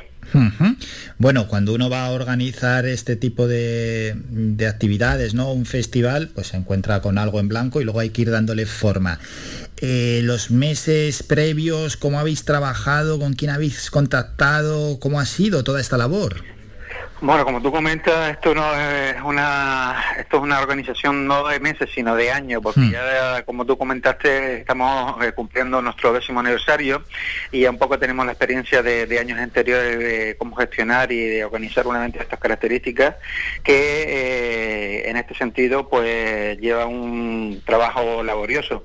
Eh, nosotros desde el mes de septiembre del año pasado eh, llevamos un poco organizando y mirando los artistas que pudieran venir a- al festival, siempre relacionados con el entorno del saxofón, y eh, en base a eso pues vamos gestionando una serie de, medidas, eh, sobre todo a la hora de organizar los conciertos, los espacios y demás, que eh, eh, los meses previos, como te comentaba, pues venimos trabajando para que el 19 de, de julio pues podamos ah, disfrutar de estos conciertos que tenemos programados. Eso es, y es que no hay que olvidar que es un festival monográfico, será de los pocos que se organizan, ¿no? Bueno, es el único festival monográfico en torno al saxofón, sí, que se organiza no en Gran Canaria, sino en toda Canarias en este sentido. Eh, es un festival ya más que consolidado, porque como te comentamos, hacemos décimo aniversario, y es un festival que ya muchos saxofonistas a nivel global, podríamos decir, eh, está consolidado como un festival eh, en torno al saxofón por y para la música del saxofón, y en el que se, con, con- pues, se, se- se, pod- se congrega en este caso por diferentes eh, disciplinas, no solamente la música, sino también la, el teatro, etcétera, etcétera, eh, siempre eh, con un saxofón en el- encima del escenario. Qué bueno, y es verdad, ya 10 años, décimo aniversario, va cogiendo, tiene ya un peso sobresaliente y es que además es de ámbito internacional, ¿no? Porque este año también vamos a contar con gente que viene desde otros países. ¿A quiénes podemos destacar? Pues mira, en este caso, como tú comentas, el festival es un festival internacional, no solamente por la trayectoria que tiene y la proyección que tiene, sino porque tenemos artistas de reconocido eh, prestigio internacional, como puede ser Sergei Kolasov, que este año es un saxofonista ruso que va a venir con nosotros, a participar con nosotros. Después tenemos desde Alemania, tenemos a Corium eh, eh, profesor del Conservatorio de Múnich, y eh, también, pues, en este caso tenemos a Javier Linares, que es catedrático del profesor catedrático del Conservatorio de, de Granada, y, yo en este sentido, que también soy profesor eh, de- del festival y organizador también. Qué bueno. ¿Que ¿Hay algún acto principal, digamos, un acto estrella? Mira, este año, como te comentaba, eh, y por ser el décimo aniversario, hemos convocado el primer Gran Canaria International Competition, en el que se han presentado más de 80 saxofonistas de todo el mundo, y en el que hemos tenido que hacer una selección, porque si no es que el concurso hubiese durado tres semanas. Es verdad. que eso, eso no puede ser. Entonces, eh, durante esta semana, durante la semana vamos a ver una el- lo que es el concurso con una mm, fase eh, semifinal y una fase final y eh, la verdad que estamos muy contentos porque ha tenido una gran aceptación por parte de estudiantes de todo el mundo y, y estamos encantados de que ellos puedan venir no solamente a Teror, sino a Gran Canaria en general. Pero luego este concurso, eh, es decir, ¿cómo se desarrolla? ¿Cómo funciona? ¿Cómo el público cómo lo puede ver? Sí, pues mira, en primer lugar, eh, las fases del concurso se, se, se, se organizan en el auditorio de Terror. Hay una fase previa, en este caso, una fase semifinal, que se organiza el lunes y el miércoles, porque hay dos categorías, alumnos menores de 18 años y alumnos mayores de 18 años. Y estas dos fases semifinales serían el lunes por la tarde y el miércoles, día 21, si no me equivoco, de julio. Después de las, eh, las- los alumnos que pasen a la final, pues participarán, eh, participarán el día jueves y el domingo en la final, en este caso, que en, el que el público pueda asistir directamente al auditorio de o todos estos conceptos se van a retransmitir por streaming para que cualquier persona en cualquier parte del mundo pudiera seguir la, la sinergia del concurso. Bien, bien, bien. Ya, pues es que lo que nos comentan, ¿eh? organizadores de tantas y tantas actividades, muchas ya se emiten a través de streaming y así lo puede apreciar cualquier persona allí donde esté, con que tenga conexión a internet. Si alguno no está cogiendo muy bien las fechas, que esté un poco tranquilo, porque lo importante es presentar el Festival Internacional, pero hay que decir que todo esto se puede consultar en la página web terrorsaxofonacademy.com, ¿verdad, Sergio? Sí, en ese dominio, el terrorsatfestival.com, ahí tiene toda la programación de conciertos, porque no solamente eh, organizamos lo que es el concurso, sino durante también en la semana, pues tenemos eh, conciertos de profesores, de los profesores que te he comentado, tenemos un homenaje a Pedro Terralde, que ha sido uno de los saxofonistas referentes en España en los últimos eh, 50 años, podríamos decir, donde hemos prácticamente todos los saxofonistas de España hemos estudiado con él. Vamos a tener un homenaje con él de un ensamble de saxofones que viene de Castellón. Y eh, también tendremos un concierto de con banda, que esto será el viernes 23 de, julio y, la semana, pues te digo, está marcada con mucha música, con el saxofón como denominador común. Eso es, y el que quiera, además que estamos en pandemia y siempre tiene que haber las medidas de sanitarias y una inscripción en todos los sitios a los que se va que tienen que ver con la cultura, pues las entradas de los conciertos se pueden adquirir en la taquilla del Auditorio Terror o en www en 3.es, bueno, esa página de Sí, como tú conocida para todo el mundo, de donde pues tantas y tantas veces cogemos entradas. Sí, Sergio. Como tú comentas, desgraciadamente el tema de aforo está reducido y más ahora en, en estos días que, que hemos pasado de, de nivel 1 a nivel 2, y, pero bueno, eh, hemos reducido el aforo, pero siempre invitamos a todas las personas que estén interesadas en participar eh, y asistir a los conciertos eh, en los sitios establecidos, como es en el auditorio de Terror, pues directamente pueden comprar la, si hubiesen entradas, si hubiesen entradas en este caso, directamente en la taquilla o como tú comentabas, en la página web en 3.es. Eso es. Bueno, el público suele responder, me imagino. Hombre, la verdad que ya es un festival, sinceramente, que en el mes de julio eh, ya lo conoce mucha gente y, vienen pues turistas también a, a escuchar los conciertos, porque es lo que te comentaba, vienen artistas internacionales que a lo mejor vienen una vez en la vida a Gran Canaria y pueden poder disfrutarlos aquí en Gran Canaria, pues es una oportunidad para muchos saxofonistas, estudiantes o aficionados a la música que quieran ver buenos conciertos, pues tienen la oportunidad de poderlos ver entero durante una semana. Claro, es que cuando hablamos de este tipo de actividades, actividades que son de, pues de ámbito internacional y que tienen eh, un- una prestancia y un peso importante, pues se hagan en el municipio que se hagan, hay que saber que, que al final pues es para toda la isla y para todos los visitantes que se quieran acercar. Date cuenta que no solamente, claro, evidentemente nosotros estamos abiertos a cualquier público que le guste la música en general, independientemente sea el saxofón el instrumento predominante, eh, está abierto a que cualquier persona pueda asistir a los conciertos porque abarcamos cualquier estilo de música, no solamente música clásica, hemos tenido conciertos en años anteriores de música flamenca, jazz, etcétera, etcétera. Y entonces, pues lo importante es que van a escuchar música, música de calidad y encima pues con artistas pues que tenemos la oportunidad de tener aquí y que están dando conciertos por todo el mundo. Bueno, 10 ediciones, ¿eh? ¿Cómo ha sido la evolución, Sergio, en estos 10 años? Pues mira, si te digo la verdad, parece que fue ayer cuando empezamos en el 2011 con esto y la verdad que para nosotros es que pasa el tiempo súper rápido y la verdad que llegar al décimo aniversario, pues la verdad que nos congratulamos en este sentido, todo lo que es la organización, no solamente yo como director, sino, nuestro, sino también nuestro equipo que colabora con nosotros y en este sentido pues esperamos hasta otros 10 años si, Dios quiere y la salud también, no por otra cosa. Ojalá, con ese ánimo seguro que sí. Ahora disfrutar de esta décima edición, recordamos que el evento musical tendrá lugar del 19 al 25 de julio y que el que quiera recibir pues más información lo puede hacer a través de la página de Facebook del festival o si no en la web terrorsaxofonacademy.com. Sergio, ha sido un placer, enhorabuena por la organización y a disfrutar del festival y que pases un gran día. Igualmente, muchas gracias por su atención. Saludos. Pues yo me lo apunto, yo me lo apunto y, y habrá que ir. Yo no le voy a decir algo, no, tú mucho apuntas, no, no, no, yo luego voy. Que dije que iba a ir al Festival de Jazz y el sábado estuve en Maspalomas en el Festival de Jazz. Así que cuando digo, entro, entro protagonista y, recomiendo, a mí me, me gusta ir, igual que cuando estuvimos hablando el jueves con el actor José, eh, José Luis de Madariaga, que tenían el viernes y no sé si el sábado también, me parece que también en el Guiniguada, la obra Siete Hombres Buenos, y yo decía que era un planazo y que iba a ir, pues yo el viernes estuve y una pedazo obra de teatro para quitarse el sombrero. Era una buena recomendación, sin duda alguna. Yo salí encantado del teatro. Muy buena obra, muy buena obra. Vamos a poner un temita musical, que vamos bien de tiempo. Vamos a escuchar a Bombay, robarte el corazón. Después nos vamos a publicidad. Luego toca el último boletín informativo y hablamos de derecho con nuestro abogado Pablo López. Hizo que yo te encontrara ahí en la arena. Cayó la noche y vimos las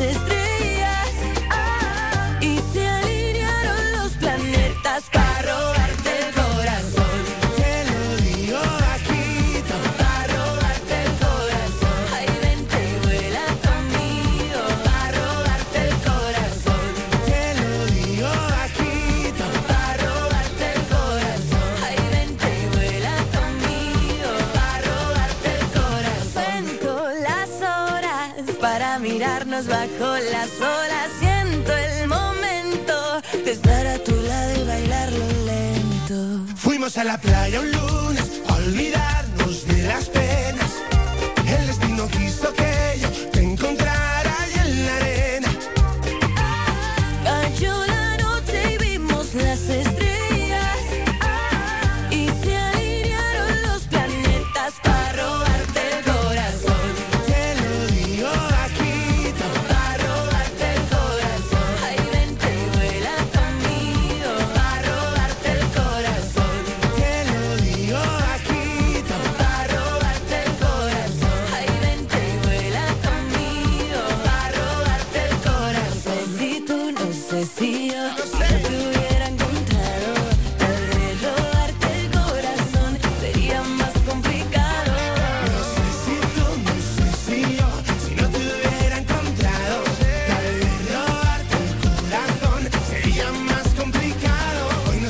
encontramos como dos almas gemelas, brindando con tequila y tomando con la guerra. Hoy viene Anagor con camisas de color, ya que está Bombay para enseñarte lo mejor. Si sale el sol, contigo la semana empieza mejor. Yo quiero tu sonrisa todos los días, con sabor manzana, fresa, sandía.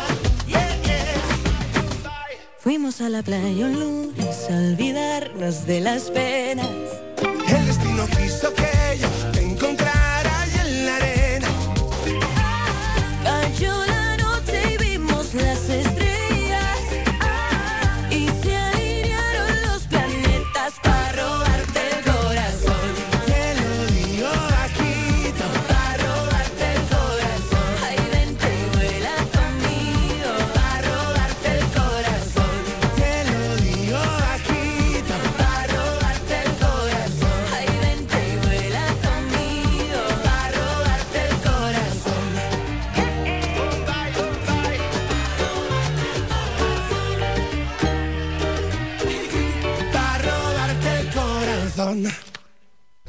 Siempre las últimas novedades musicales aquí en Radio Faikan. Acabamos de escuchar a Bombay robarte el corazón. Nos vamos a publicidad a la vuelta. ¿Qué toca? Pues el último boletín informativo y luego hablamos con el abogado Pablo López de López y López Abogados sobre varios asuntos. Uno, la posibilidad de si se puede desederar a un hijo por falta de afecto. Y otro, si te envían 500 WhatsApp, ¿qué puedes hacer? Si hay un pesado mismamente en tu familia, ¿es eso acoso? Pues Pablo López va a hablar sobre una sentencia que condena por acoso por enviar más de 500 WhatsApp a su cuñada.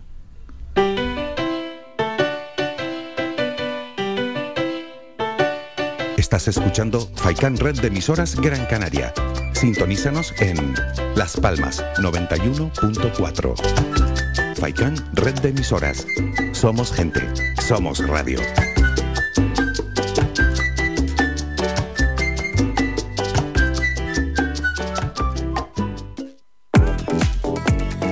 A cualquier hora y para cualquier problema, llegan los coches amarillos. Llega Desatascos Jumbo 928 230265. Desatascos domésticos industriales y de redes ayuntamientos. Vaciado de pozos, achique de agua, aljibes o por lluvias. Tratamiento de legionela. Trabajos en todo tipo de embarcaciones. 638 748 731. Limpiezas de choque y localización de arquetas ocultas. Más de 34 años sin descanso. 24 horas sin excepción. 928 230265. Pioneros en limpieza de estanques y redes heredades de agua. No contrate intermediarios. Llámenos directo y ahorre tiempo y dinero. 638 748 731. El Guachinche, en Carlos V, Carrizal de Ingenio. Si aún no conoces nuestro bichillo lagunero, no tienes perdón de Dios. El Guachinche, frente al Centro Cívico del Carrizal. Especialistas en gastronomía antigua canaria. El Guachinche, ven a conocer el patrimonio canario a través de las recetas de Doña Luisa. Costillas con piña, papas negras, atún de romería y muchas deliciosas recetas más. El Guachinche, teléfono de reservas 626 20 18 72. El Guachinche, en el Carrizal, especialistas en cocina antigua canaria, bichillo y vino tradicional. El Guachinche, en el Carrizal, disfruta de lo nuestro. Somos gente, somos radio.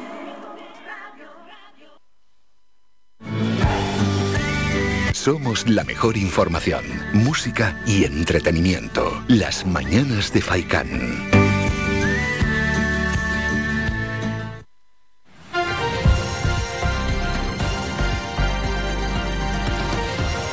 Noticias.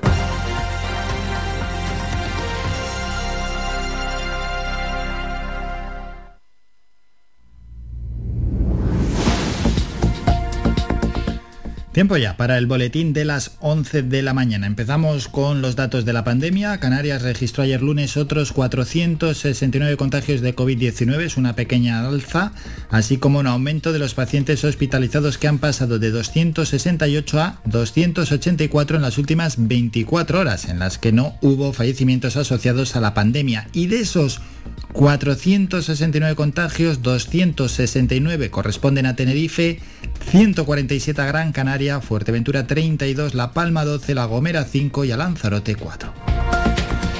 Entre tanto, la variante Delta del virus de la COVID-19 supera el 20% de las infecciones en Tenerife, donde los casos se extienden por todos los ámbitos territoriales y grupos de edad, al tiempo que existen personas vacunadas e inmunizadas que se infectan y precisan asistencia hospitalaria, tanto en unidades de críticos como en hospitalización convencional. Estas son algunas de las conclusiones de la Dirección de Salud Pública del Gobierno de Canarias en el informe epidemiológico realizado el 8 de julio sobre Tenerife y que llevó al Ejecutivo, entre otras medidas restrictivas, a pedir permiso al Tribunal Superior de Justicia de la comunidad para reponer el toque de queda en las islas con nivel de alerta 3 y 4, es decir, de momento solo está Tenerife, desde las 12 y media de la noche hasta las 6 de la mañana.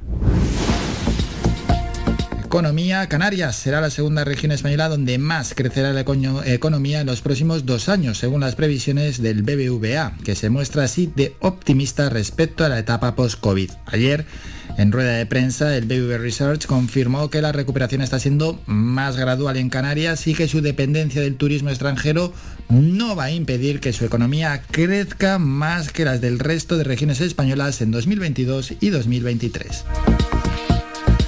Drama migratorio, salvamento marítimo. Rescató en esta pasada noche a 50 personas, entre ellas 10 mujeres y una niña, en una lancha neumática al sur de Fuerteventura, mientras que otra patera con una quincena de ocupantes ha llegado por sus propios medios a la costa de Lanzarote, la segunda del día en esa isla. La Zodiac localizó por la tarde unos 33 kilómetros al sur de Morrojable por el helicóptero de rescate Elimar 203 después de que sus ocupantes lograran contactar con el 112 y facilitar algunos detalles sobre su posición. Turismo, el gobierno alemán impondrá fuertes restricciones a la movilidad si España o algunas de sus comunidades superan los 200 casos por cada 100.000 habitantes en 7 días, por lo que la podría declarar como región de riesgo por alta incidencia. El Ejecutivo germano informó ayer lunes de que a nivel interno combinará en el futuro la incidencia semanal de contagios de coronavirus con la situación que se vive en los hospitales para evaluar la situación de la pandemia y definir la estrategia a seguir en cada momento.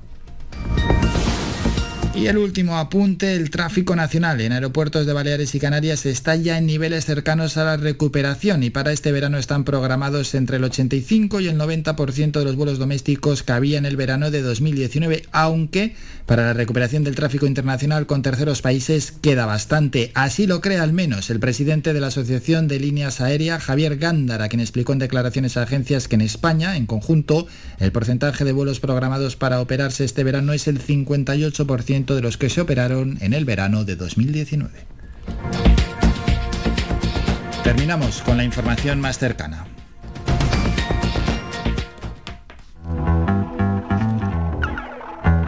La voz del derecho.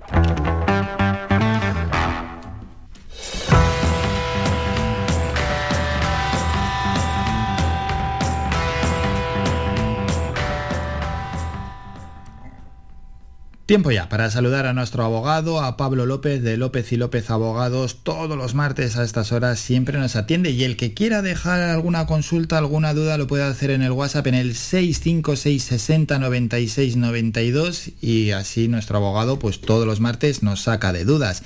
656 60 96 92. Puede ser a lo largo de la semana. Nosotros guardamos la pregunta, la duda, la consulta y luego se la enviamos a Pablo. Ahora, si nos la envían en directo, pues va a ser muy difícil porque esto necesita una preparación. Pero sobre todo eso, no duden en participar. Si tienen cualquier duda, cualquier consulta, no duden en, en enviarla y bueno, y en la medida que sea posible, pues Pablo dará respuesta. A quien ya saludamos. Pablo, buenos días. Hola, buenos días Álvaro, ¿qué tal? Bien, y deseando además comentar los dos temas que tenemos para hoy, que antes de ir a la publicidad ya los hemos adelantado para los oyentes, para ir abriendo boca porque son dos temas pues, bastante interesantes y atractivos. Vamos con el primero. Mm, Pues efectivamente, el primero, eh, que como ya adelantaste, pues se trata de una consulta de, un oyente que nos traslada eh, sus dudas acerca de la eventual herencia que puede dejar a sus hijos y a sus nietos y concretamente nos pregunta, ¿pueden mis hijos y mis nietos recibir mi herencia aunque no se hayan preocupado de mí en vida? Ahí está Bueno, la pues pregunta, está- ¿eh? Y seguro que a muchos oyentes ya les surgen dudas. Efectivamente, y seguramente, por desgracia, muchos de nuestros oyentes a lo mejor se pueden ver reflejados o pueden tener esta misma pregunta. Debemos empezar diciendo que nuestro Código Civil prevé en el artículo 807 que los hijos, y a falta de esto sus descendientes, son herederos forzosos. ¿eh? Es decir, que por disposición legal eh, nos van a suceder sí o sí. Y por esta razón van a tener reservada como mínimo una cuota de la legítima que supone un tercio del total de la herencia. Cierto es que esta norma ha estipulado la posibilidad de de- desheredar o de negarle sus derechos sucesorios a estos herederos forzosos cuando concurren causas muy graves y eh, además que están tasadas legalmente. Por ejemplo, para que nos hagamos una idea, se podrá desheredar cuando eh, se, ha condenado a este heredero por atentar contra la vida del testador. ¿eh? Cuando ha sido condenado en juicio por atentar contra su vida. O por ejemplo, cuando ha acusado falsamente de un delito grave este, al causante y además se ha demostrado que la acusación era calumniosa. O, por ejemplo, también haber maltratado de obra o haber injuriado gravemente de palabra al, al testador, etcétera. Quiero decir que son causas muy graves. Muy graves, con peso y importantes, claro, claro, claro, que no son, que no es un, que no es un capricho de- del padre, digamos. Exacto, no es un capricho ni del padre ni de la, ni de la madre el hecho de la desheredación. Entre estas causas tasadas legalmente no está prevista la falta de afecto o cariño familiar entre el causante y el heredero. Y además, eh, todas estas causas tienen que ser demostradas cuando el desheredado, el desheredado las negase. Es decir, que si una vez fallecido el causante, eh, la persona que ha sido desheredada eh, negase esas causas de deshereda- deshe- vaya, no me saldrá la palabra, desheredación, pues eh, los herederos que, ha- que van a suceder a- al causante tendrán que demostrar que efectivamente eh, esas causas sí existieron. Y si no es así, pues lo normal es que los tribunales acaben anulando esa cláusula de desheredación y esta persona acabe recibiendo lo que le hubiese correspondido por herencia. No obstante, no obstante, y arrojando un poco de, de luz y a, a esta pregunta que nos hace el oyente, la jurisprudencia ha abierto en los últimos años una nueva alternativa que viene a dar pre- respuesta precisamente a esta cuestión de qué pasa cuando no hay cariño, cuando no hay trato, cuando hace años que no te preocupas por mí, me has, me has dejado en el olvido, ¿no? Pues eh, hay una jurisprudencia que se ha venido imponiendo en los últimos años que viene precisamente a dar respuesta a esta cuestión. Al admitir entre las causas de desheredación la de abandono emocional causado por la inexistencia de trato. eh, Pero que eso lo cambia todo. manifiesto la falta de afecto entre hijos y nietos respecto a sus padres o abuelos. Claro, claro, esto ya lo cambia todo. Claro, y esto es precisamente lo que viene a dar respuesta a esta consulta que nos hace el oyente, Pero y es- afortunadamente, ¿no? Sí, Pablo, perdón que te haya cortado, pero esto cómo se demuestra también. Claro. Eh, bueno, evidentemente requerirá de un instrumento probatorio, pues, oye, pues eh, in- cartas de vuelta, eh, mensajes de texto no contestados, eh, no sé, testigos, todo esto, evidentemente, en caso de que fuese negado y se llevase a juicio, pues habrá que demostrarlo con los medios que se pueda. Lo ideal es que el testador, a la hora de hacer el testamento, a- aporte cierta documentación con el testamento o la deje o deje indicada dónde poder encontrarla o indique la forma de demostrar eh, el- el- el- e- e- esta, esta circunstancia, ¿no? Porque si no lo que va a hacer es trasladar un problema a los herederos que se van a ver luego metidos a- muy probablemente en un juicio, ¿no? Claro, Ahora porque- bien, también es importante mm, advertir que esta causa, para que sea admisible, requiere que la falta de relación sea continuada, es decir, no basta, no, como tú decías antes, no basta que sea un capricho de que, oye, no, me has dado una mala contestación y por eso te voy a desheredar. No, no, no. Eh, requiere que esta falta de relación entre ambos sea continuada y además es imprescindible que sea imputable al desheredado. Es decir, que se pueda imputar esta falta de cariño, de contacto, de afecto, de trato al desheredado. Eh, por ejemplo, para, para que nos Sí, una idea, sí, sí. No, se no se podría desheredar a un nieto de 5 años alegando el desconocimiento o la falta de contacto con el mismo, porque evidentemente esa falta de relación no se le puede imputar a un niño de 5 años. ¿eh? Entonces, es necesario e imprescindible que esa falta de trato y de relación sea imputable al desheredado. Por tanto, lo ideal es que el, el testador pueda de- dejar medios de prueba suficientes para demostrar de que él por lo menos lo ha intentado, que ha intentado esa, esa relación y, y no ha sido posible. Bueno, pues en ese caso, evidentemente, eh, la causa quedaría demostrada y los herederos después lo tendrían mucho más fácil. Claro, claro, porque es el testador el que tiene que demostrarlo, ¿no? A ver, el testador no tiene que demostrarlo porque se supone que esta causa eh, tendría efecto cuando él fallece. Evidentemente, después de No, pero, pero poco va a poder no, no, no, pero ya, pero, pero y en vida no lo puede hacer.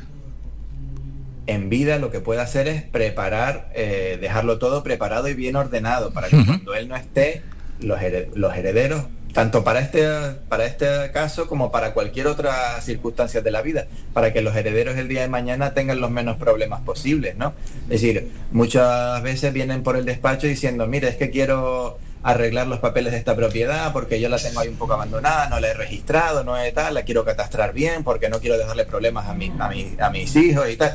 Oye, fantástico. Pues igual que uno hace eso y, y Hmm. prepara las cosas para el día de mañana, sí, sí. sabiendo que, bueno, pues todos somos hijos de la muerte y algún día nos llegará. Entonces, para dejar las cosas ordenadas, pues igual que lo hago con una propiedad, también lo puedo hacer respecto a estas circunstancias. Oye, yo sé que mi hijo tal, eh, pues hace 10 años que no sé nada de él, no me devuelve las cartas, no me, no me se ha desentendido de mí, sin embargo, esta otra hija, pues es mucho más cercana, viene, me ayuda, me hace la comida a veces, oye, pues pues en este caso yo lo que voy a procurar es favorecer a esta, a esta hija en la herencia y al otro que no quiere saber nada de mí, pues bueno, gracias a esta doctrina jurisprudencial que como digo viene recayendo en los últimos años, pues bueno, pues si mi decisión es desheredarlo, lo único que digo es procurar unos medios de prueba o, o indicar a la heredera que, que- voy a favorecer el día de mañana, por si acaso, este heredero al que desheredo eh, viene luego a poner un pleito y a impugnar el testamento y demás.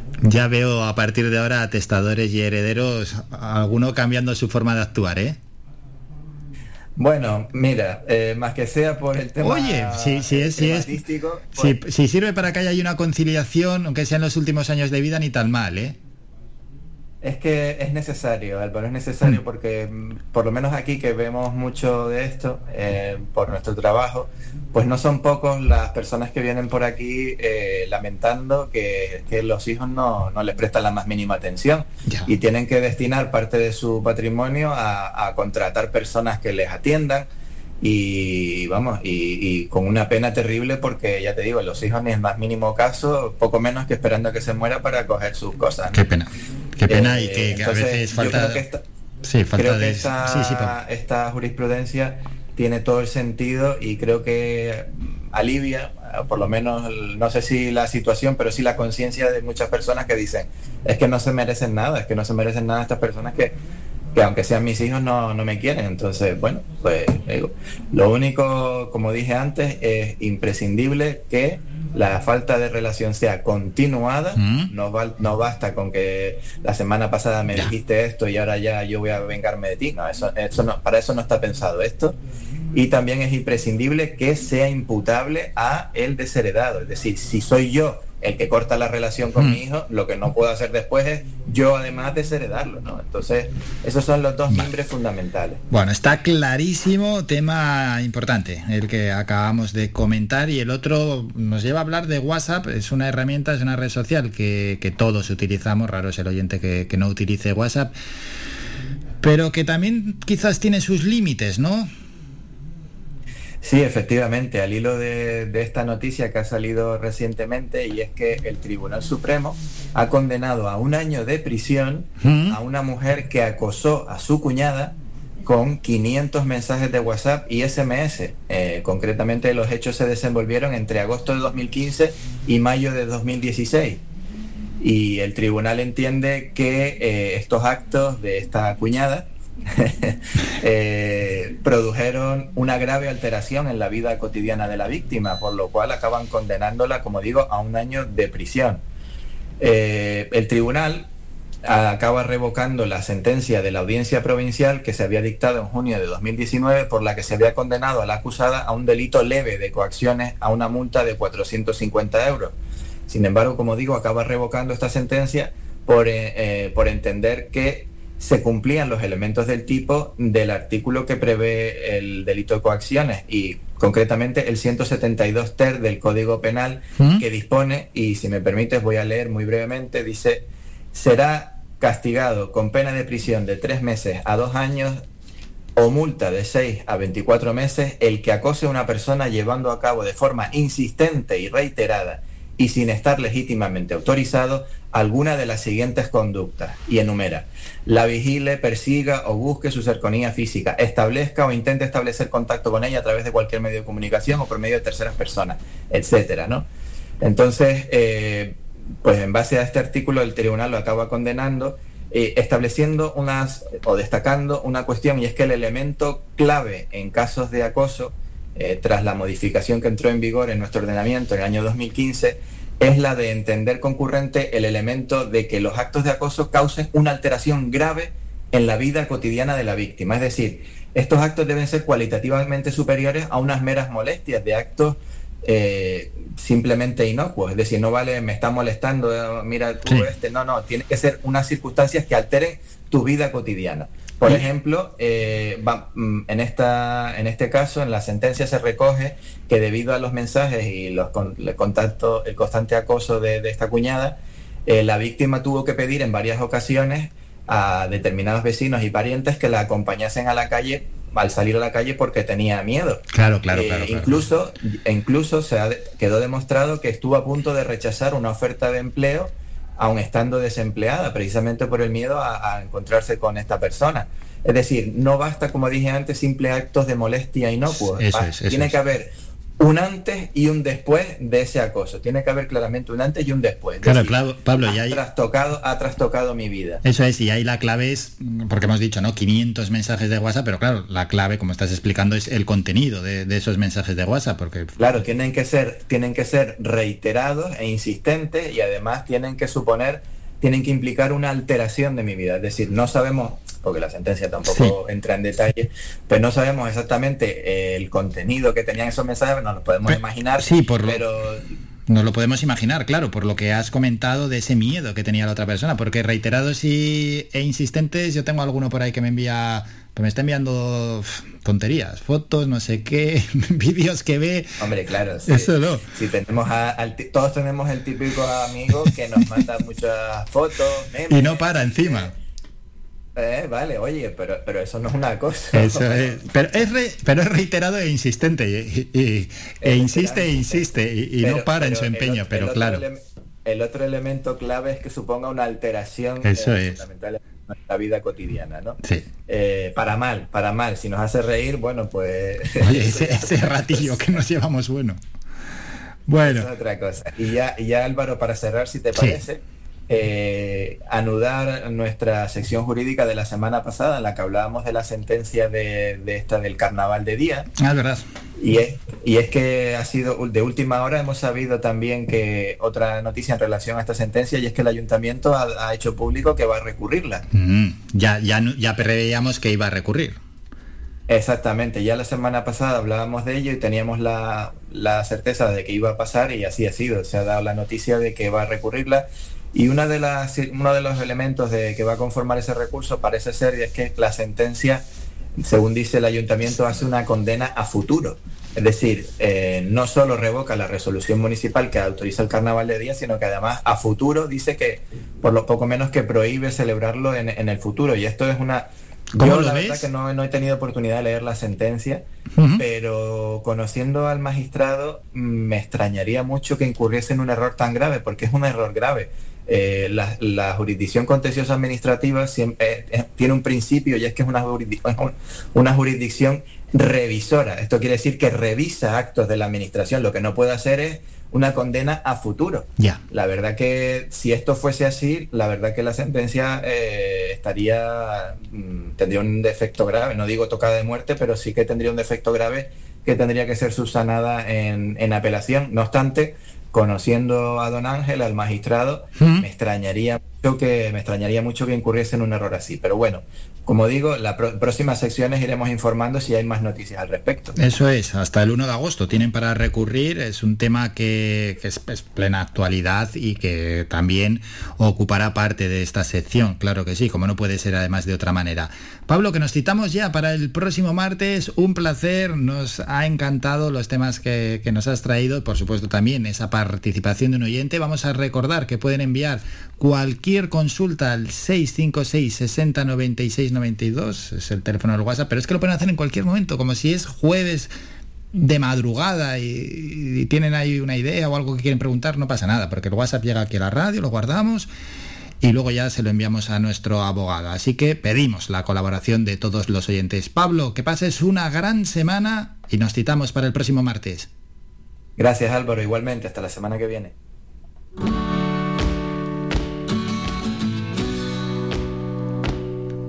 Pablo López, que como siempre nos atiende y bueno, da gusto ¿eh? hablar con él, además temas que más o menos a todo el mundo nos afecta, ¿no? ¿Quién no es testador o heredero? ¿O quién no lo ha sido? Heredero en este caso, ¿no?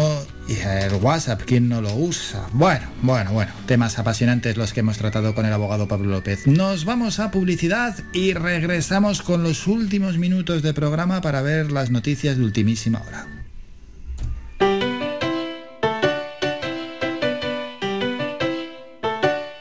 Estás escuchando Faikan Red de emisoras Gran Canaria. Sintonízanos en Las Palmas 91.4. Faikan Red de emisoras. Somos gente. Somos radio.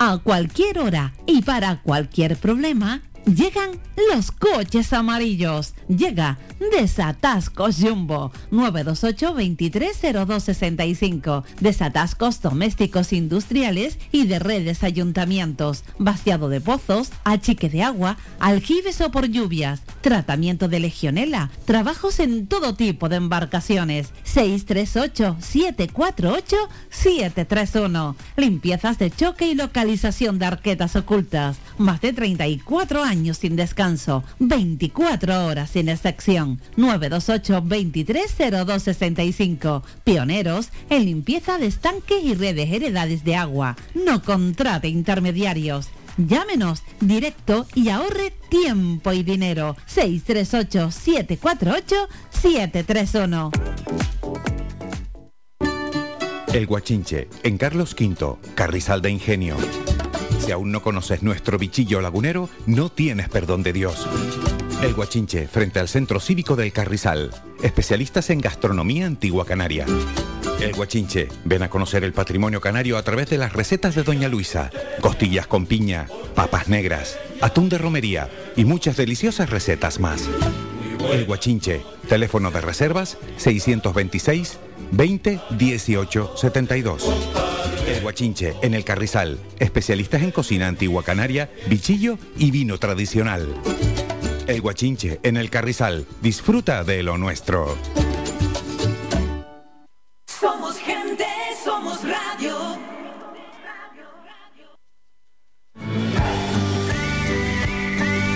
Escuchas Las Mañanas de Faicán con Álvaro Fernández.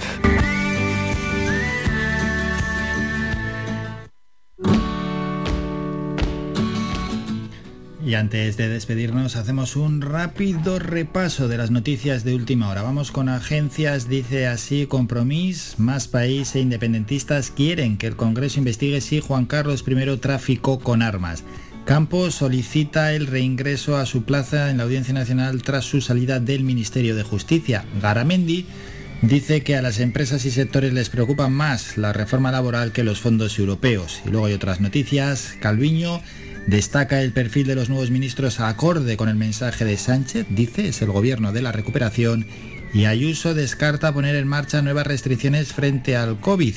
Todavía no, por ahora vamos bien en Madrid. Noticias más cercanas de agencias. Vamos a ver en nuestro archipiélago. La Fiscalía emite un informe favorable al toque de queda solicitado por el gobierno de Canarias. Canarias se mantiene este martes en riesgo alto por temperaturas, viento y fenómeno costeros, aunque ya está un poco eh, normalizándose la situación. El canario Sebastián Quintana, nuevo miembro del comité educativo de ADEAC, Bandera Azul España. Rescatan dos pateras con 103 migrantes, entre ellos 8 bebés, en aguas cercanas a Fuerteventura y Gran Canaria. Y Torres dice que la lógica apunta que si los contagios siguen subiendo en Tenerife, se alcance el nivel 4. Canarias 7 tenemos lo siguiente, la Fiscalía emite un informe favorable al toque de queda en las islas en nivel 3 y 4. El TSJC deberá tomar una decisión sobre la aplicación del toque de queda.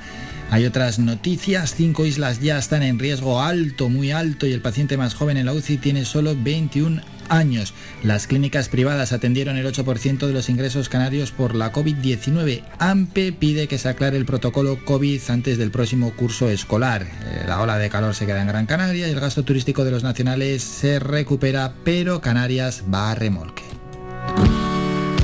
Y la provincia, la Fiscalía emite un informe favorable al toque de queda para las islas en nivel 3 y 4. La variante Delta afecta a vacunados en Tenerife. Fuerte aumento de los ingresos por coronavirus en los hospitales. Obligado reajuste de la agenda de Canarias con el Estado. Y el PSOE cierra filas en torno a Torres al frente del partido y candidato en 2023. Pues con todo esto... Ponemos ya sí que sí punto y final al programa. Nos vamos a citar ya para mañana miércoles un programa pues donde hemos tenido diferentes protagonistas que ahora mismo vamos a repasar y recordar quiénes son. Estaba cogiendo la hoja. Ha estado con nosotros Auri Saavedra, concejala de Ganadería, Agricultura y Pesca en el Ayuntamiento de Telde para hablarnos de la campaña insular de Chipado Son Familia. Decir, para todas las islas poner ese microchip en gatos y en perros. Ado Santana, el cineasta que dirige la sección Videoclub en este programa, se ha traído hoy a Héctor Martín es experto en sonido, trabaja dentro del grupo de sonido en los proyectos audiovisuales y ha sido un auténtico placer. Hemos hablado del sonido en el mundo del cine. Isabel Suárez, concejala de Turismo, Empleo y Desarrollo Local de la aldea de San Nicolás, ha estado en nuestro programa para seguir promocionando su municipio con actividades, promoción turística y la campaña Quédate en la aldea. Nos pidió participar la presidenta de la Asociación de Vecinos de Triana San Telmo, que quería entrar en el programa para explicar que están pidiendo al Ayuntamiento de Las Palmas que el Pleno, o sea, que se vote en Pleno si el ayuntamiento debe recurrir o no en torno a esa sentencia sobre el, carnaval de día en Beretta. Ellos piden que no solo sea el alcalde y el equipo de gobierno quien decide, sino el pleno. Pidieron participar en el programa, nos llamaron a nuestro teléfono y aquí damos voto a todo el mundo. Y voz, por supuesto. Sergio Yáñez, director del Festival Internacional de Saxofón Villa de Terror, estuvo con nosotros, un festival que se celebrará del 19 al 25 de julio. Y el último que hemos escuchado en el programa ha sido Pablo López, nuestro abogado de López y López Abogados, en la sección La Voz del Derecho. Con esto nos vamos, nos citamos ya para mañana miércoles 14 de julio aquí en las mañanas de Faicán. Y hoy, a partir de la una de la tarde, las consultas con el doctor José Luis Vázquez. Hasta entonces, que pasen un gran día. Un saludo de Álvaro. Hasta luego. Adiós, adiós. Ha escuchado Las Mañanas de Faicán con Álvaro Fernández. Le esperamos de lunes a viernes de ocho y media a once y media.